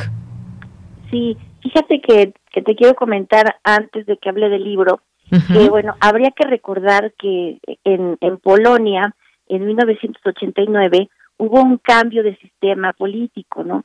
Salió del socialismo y de la dependencia de la URSS. Esto, bueno, ha hecho que en, en Polonia haya ciertos grupos este, que bueno, que sigan apoyando un antiguo régimen con otros ideales también. Y, y hay unos ultranacionalistas, que así se definen ellos. Este sector de ultranacionalistas, desgraciadamente, no este, comparten o bueno, no toleran muchos de los ideales de Olga Torkazuk. Y bueno, lo que lo que yo estaba leyendo con cierta pues preocupación es que la autora que ganó el premio Nobel en 2018 y aparte es una estupenda narradora, eh, está sufriendo de una campaña en su contra eh, por este grupo de ultranacionalistas em, que han orquestado este, decirle, bueno, vamos a enviarle de regreso los libros que no queremos de Olga Torcasú. Entonces se los envían, pero pues maltratados, este, mutilados, con groserías, bueno, este, así le están enviando estos, bueno, parte de estos ultranacionalistas. Y bueno, la manera en que ha reaccionado ella ha sido interesantísima, a mí me tiene muy este, sorprendida porque pues ella ha dicho, ah, bueno, entonces lo que yo voy a hacer con estos libros que me están regresando es subastarlos para una este, fundación que tiene con causas ecológicas y, y además con, con, con, ayuda a las mujeres, ¿no? Entonces, bueno, ella los, les está revirtiendo todo ese, pues, intolerancia por algunos este, comentarios que ha hecho ella y, bueno, pues lo, lo está encauzando por sus con sus, con sus ideales, ¿no? Que ella tiene muy en claro que es feminista, ecologista, y, ha sabido relacionar el conocimiento que tiene con la psicología, con el desarrollo de sus historias, en donde, en donde se percibe un halo de modernidad y, a la vez un reclamo social por este por cómo los seres humanos hemos destruido parte de este planeta. Entonces, bueno, a mí me llama la atención cómo, cómo ella da esa, esa respuesta a estos grupos intolerantes. Bueno, y esto no quiere decir que, que mucha gente en Colonia, en, en este Polonia, perdón, no la quiera, ¿no? Cuando ella recibe el, la noticia con el premio Nobel, el, el alcalde de la, de la ciudad en donde ella vive les dice a los habitantes, todos los que todos los que usen el transporte público, el este el autobús, el el este el tren, o el, o el metro este, llevando un libro de Olga Torcasuk van a viajar gratis. Entonces esa fue como como una semana como de celebración en donde bueno pues se unieron a la a la a la fiesta nacional por este porque ella había recibido el Nobel y, y aparte bueno es, una autora que nació en 1962 y bueno pues como a diferencia de otras veces que se les otorga el Nobel pues ya cuando tienen 80, 90 años, bueno, pues es otra época, ¿no? Entonces ella también pues está este mm, pues disfrutando de, de, una fama, pero también de unos de una audiencia que este de, de un público que puede escuchar todas estas propuestas, ¿no? Que ella que ella nos tiene, ¿no? Entonces antes de hablar del libro quise quise este quise compartirte pues esto que está viviendo ella y, aparte lo está encauzando de una manera muy positiva, no sé cómo lo veas. Pues sí, efectivamente esta reacción, cómo ha reaccionado ella también y sobre todo también, como bien dices, ese, ese, esos lectores, esas lectoras que también la, la respaldan. Y bueno, pues una premio Nobel que, que se ha destacado por toda esa, esa labor, con toda esta formación que, que tiene, es escritora, pero, pero también es una, eh, es, es una poeta y es una psicóloga y me parece que pues tiene con todo su arrojo en la pluma la posibilidad de, de, salir bien librada de estas de estas batallas que hay y que a las que se ha enfrentado. Sí, mira, pues pues, pues yo quisiera comentarles un este un libro que que es como en un, un, entre, entrecruzamiento de géneros, podría ser una novela, podría ser una recopilación de cuentos. Eso se llama Un lugar llamado Antaño. Está publicado por Anagrama en España en 2020. No siempre el Premio Nobel de Literatura trae consigo el nombre de un autor que será entrañable. Con Olga Torkazuk sucede a la inversa. Es una escritora que trae eh, sus, sus propósitos narrativos muy claros y, la manera como va a desarrollarlos. En la antesala de sus publicaciones se nota un arduo trabajo de autocrítica y coherencia con sus ideales. Cuando recibió el Nobel en su discurso, no solo mostró buenas intenciones, sino que se dejó ver en qué consiste su poética y su manera de vivir en un mundo acechado por el vértigo de la información y la banalidad del instante. En primer lugar, habría que mencionar la crisis que vive la ficción. No es casualidad que varios autores hayan decidido explorar otros terrenos en donde sienten que pisan con mayor firmeza, situación que se evidencia en su prosa. La autobiografía, los libros misceláneos, la hibridez del ensayo combinado con la crónica, la memoria y la confesión han venido a recordarnos los problemas de credibilidad y estructura principalmente por los que atraviesa la novela. Para la escritora polaca, la fábula interrumpida, creada hace mucho tiempo y bien conocida por las historias de Cerezada, ha regresado audazmente en serie, alterando nuestra subjetividad y teniendo extraños efectos psicológicos, sacándonos de nuestras propias vidas e hipnotizándonos como un estimulante. Eso lo pone en práctica en un lugar llamado antaño. Torcazuque es una especie de cerezada que cuenta historias entrelazadas por el hilo de la nostalgia, en donde el tiempo avanza o se detiene según lo dicte la naturaleza. En un poblado rural llamado antaño, un espacio imaginario, las personas no son olvidadas, tienen un tiempo y un espacio definido. Esto último parecería una obviedad, pero tomando en cuenta el ritmo vertiginoso de nuestra cotidianidad, no lo es. En antaño hay un tiempo para Genofa, tiempo del ángel de Nicia, tiempo de espiga, tiempo del hombre malo, tiempo del molinillo de Nicia, tiempo de Dios, tiempo del juego, entre otros pasajes. El libro es novela y a la vez un entramado de historia. Desde la óptica de la autora, solo la literatura es capaz de permitirnos profundizar en la vida de otro ser, comprender sus razones y comprender emociones y experimentar su destino. Ella se siente cómoda cuando recurre al mito, es decir, parte de la realidad para llegar a la ficción o a la inversa. Ese fragmento que se, que se aterriza en lo real es importante porque se inscribe en la coherencia de su concepción narrativa. Antaño, no es un sitio exento de, desasosiegos. También se presentan agresiones, injusticias, malos tratos, violencia contra las mujeres. La guerra la ejercen los alemanes o los rusos, extraños al entorno. Los habitantes creen a veces más en los ángeles que en Dios, porque algunos cuestionan su fe, como es el caso del señor Popelsky, de quien escribe. No dejó de creer en Dios, pero Dios y todo lo demás pasó a ser inexpresivo, plano, como los grabados de la Biblia. Antaño no es un paraíso, es un pedazo de tierra que retrata de manera fiel a la humanidad. En antaño hay amor, pasiones encendidas, ternuras, ternura y, sobre todo, comprensión. La empatía parte de alguno de estos relatos y se encarga de aligerar las tormentas y pesares de los demás. ¿Qué ocurre si carecemos de, de empatía? Tal vez la pregunta podría responderla la propia escritora, quien visualiza que el mundo se está muriendo y no lo notamos. No vemos que el mundo se está convirtiendo en una colección de cosas e incidentes, una extensión sin vida en, en la que nos movemos perdidos y, y solitarios como si fuéramos zombies.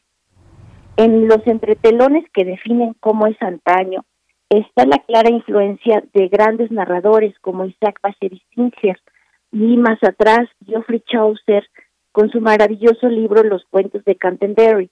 Además de la empatía en sus personajes, la novelista ha reflexionado acerca de la ternura como un acto de compartir similitudes, porque para Torkazuk, y eso lo menciona en su discurso cuando recibió el Nobel, crear historias significa dar vida constantemente a las cosas, dar experiencia a todas las pequeñas partes del mundo que están representadas por las experiencias humanas, las situaciones que las personas han sufrido y sus recuerdos. La ternura personaliza todo con lo que se relaciona, lo que hace posible darle voz, darle espacio y el tiempo para que exista y se exprese. Es gracias a la ternura que la tetera comienza a hablar. Hace tiempo que no leía una prosa eh, tan clara y tan cristalina. Siempre volver a esta autora por la que es un placer, un compendio de sueños y, sus, y susurros que no quisiera que terminara. Es novela, es, bueno, son cuentos, todo lo anterior. Como bien apunta Olga Torkazuk en su espléndido discurso de recepción del Nobel, un buen libro no necesita defender su afiliación genérica. La, división de los géneros es el resultado de, la comercialización de la literatura en su conjunto y el efecto de tratarla como un producto a la venta, como, con toda la filosofía de la marca y la focalización y los inventos similares del capitalismo contemporáneo. Pues eso es este a grandes rasgos lo que es, este libro y bueno, habría que recordar que hay otros otros dos que se pueden conseguir en el mercado de esta autora. Es es una novela policíaca que también es muy buena que se llama Sobre los huesos de los muertos y Los errantes, que es que es una especie de antología eh, eh, porque nos va a mostrar cuentos, poemas y bueno, ahí va a ser todo un híbrido de los géneros que ella, muy bien. maneja. Pues muchas gracias, Mari Carmen. Este eh, del que nos hablaste es un lugar llamado Antaño de Olga Tokarsuk. Muchas gracias y ya nos escucharemos. Gracias, Deyanira. Que tengas un buen día. Hasta luego. Muy buenas tardes. Continuamos. Cultura RU. Bien, pues nos vamos ahora a Cultura con Tamara Quirós. Deyanira, como siempre es un gusto saludarte y saludar al auditorio de Prisma RU. Muchas gracias por seguir en sintonía de Radio UNAM. Esta tarde tenemos información sobre una puesta en escena que se está presentando en el Centro Cultural Helénico. Se trata de Julieta tiene la culpa, escrita y dirigida por Bárbara Colio. Y nos enlazamos con ella para que nos cuente más de esta obra. Bárbara Colio, bienvenida a este espacio radiofónico. Platícanos más detalles de esta puesta en escena. Julieta tiene la culpa. ¿De qué va? ¿Cuáles son los hilos conductores? Bueno, estas son tres mujeres que llegan al teatro justamente a ver un, gran estreno extranjero muy esperado en la ciudad y eh, por tres distintas razones no pueden entrar al foro, al teatro y se quedan en el lobby.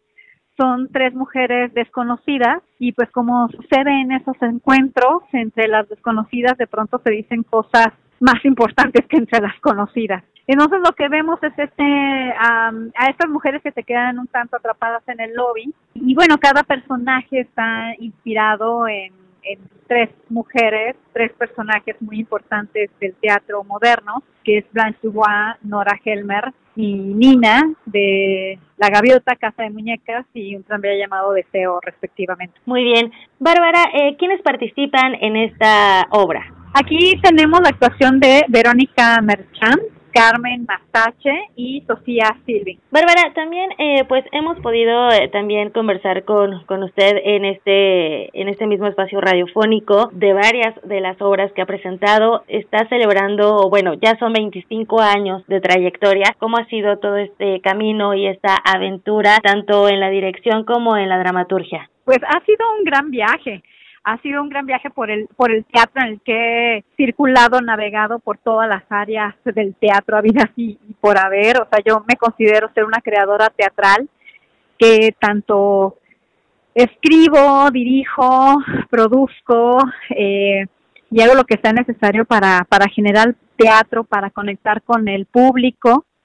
Eh, y pues ha sido un gran viaje. A mí realmente esto me parece algo, a, mí me parece raro que a alguien no le guste el teatro, me parece sumamente extraño, ¿no? Para mí es una cosa familiar de toda la vida, algo necesario para para entendernos, para desconocernos y para confundirnos y para el convivio humano, eh, ver siempre de frente otras vidas y las vidas de otras personas siempre nos ayudan un un poco a, comprender la propia. Claro, yo ahora que lo menciona, creo que no he conocido a alguien que me diga que no le gusta el teatro, ¿eh? Yo sí, es que mira, si te pones a ver, no que, o sea, jamás alguien te va a decir que no le gusta, pero no van. Sí, o sea, claro. yo, conozco muchísima gente que no va al teatro, como que, ay, qué bonito, sí, el teatro, uy, qué bonito, pero no van. Eh, y, y de repente es algo que, pues, que es tan parte de nosotros, tan parte de, de cada uno. Y aquí en México, la verdad, es tan accesible ir al teatro. hay, hay muchísima oferta y, y, también hay teatros donde pues también está como muy subsidiada las entradas, o sea que tampoco es un tema de, de pues de dinero, ¿no? O sea, hay, hay grandes oportunidades para entrar al, al teatro en, en el IMBA, aquí mismo en el Helénico, hay descuentos. Entonces es algo que creo que, que nos pertenece a todos, tanto a los que lo hacemos como, como al público. Por supuesto. Y, y, y parecía que ya está siempre, pero justamente ahora que lo vimos un tanto perdido durante el confinamiento, si te pones a ver toda la gente, todos los que nos quedamos dentro de la casa, lo que más empezamos a consumir fueron historias. eh, al, al, estarnos solos en casa con nosotros mismos, era de buscar historias. Entonces las historias empezaron a surgir en la tele, en el video, en el celular, en, en todas partes, pero finalmente son historias de otros. Y, y eso es lo que ofrece el teatro. Y aquí con la, la cosa de que más allá de en pantalla, es en un lugar en vivo, juntos, en convivio.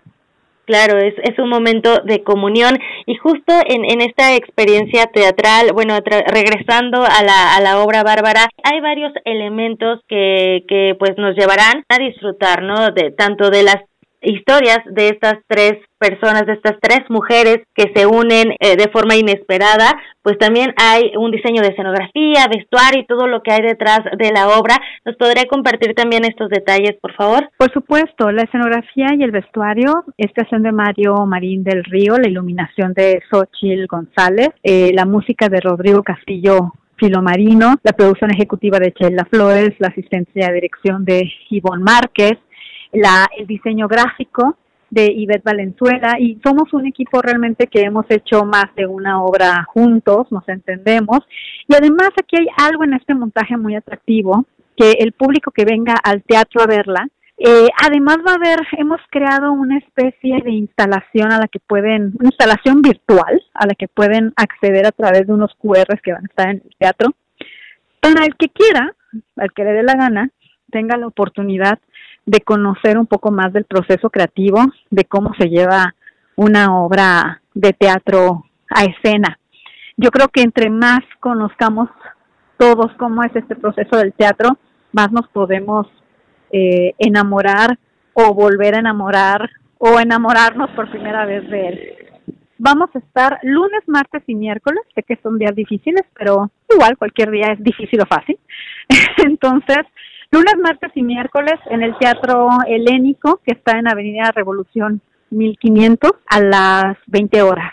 Esos tres días por una corta temporada y además súmale que el afore es reducido, es un teatro muy grande, pero justo para respetar la distancia y la seguridad, el aforo en este caso es reducido. Muchísimas gracias por tomar la llamada por estos minutos. Vamos a dar difusión a, a esta puesta en escena, que vaya muchas personas, digo, dentro de estas medidas y esta llamada sana distancia, pues ojalá que vayan muchas personas. Ay, pues muchísimas gracias. Con ayuda de todos vamos a hacer que el teatro despegue de nuevo. Exactamente, y qué buena falta hace desde siempre, pero bueno, ahora más con Exacto. esta pandemia. bueno. Gracias. Bárbara, muchísimas gracias. Un abrazo. A ti. Bye bye. Bárbara Colio, dramaturga, creadora escénica, ha obtenido el Premio Internacional María Teresa León para Autoras Dramáticas, también el Premio Nacional de Dramaturgia Víctor Hugo Rascón Banda, el Premio Juan Ruiz del Arcón y el Premio de Dramaturgia Oscar Liera. Así que bueno, les invitamos a que sean parte de esta puesta en escena. Julieta tiene la culpa. Se está presentando hasta el 24 de noviembre, lunes, martes y miércoles. Los invitamos a seguir las redes sociodigitales de El Helénico y también las nuestras. Recuerden que nos encuentran en arroba prisma.ru. Yo estoy en arroba tamaraquiros-m. Ahí los leo en Twitter. Que tengan excelente tarde. Deyanira, regreso contigo. Gracias, Tamara. Gracias allá en cabina también a Socorro Daniela a Denis. Aquí en el micrófono se despide de Yanira Morán. Hasta mañana y buen provecho.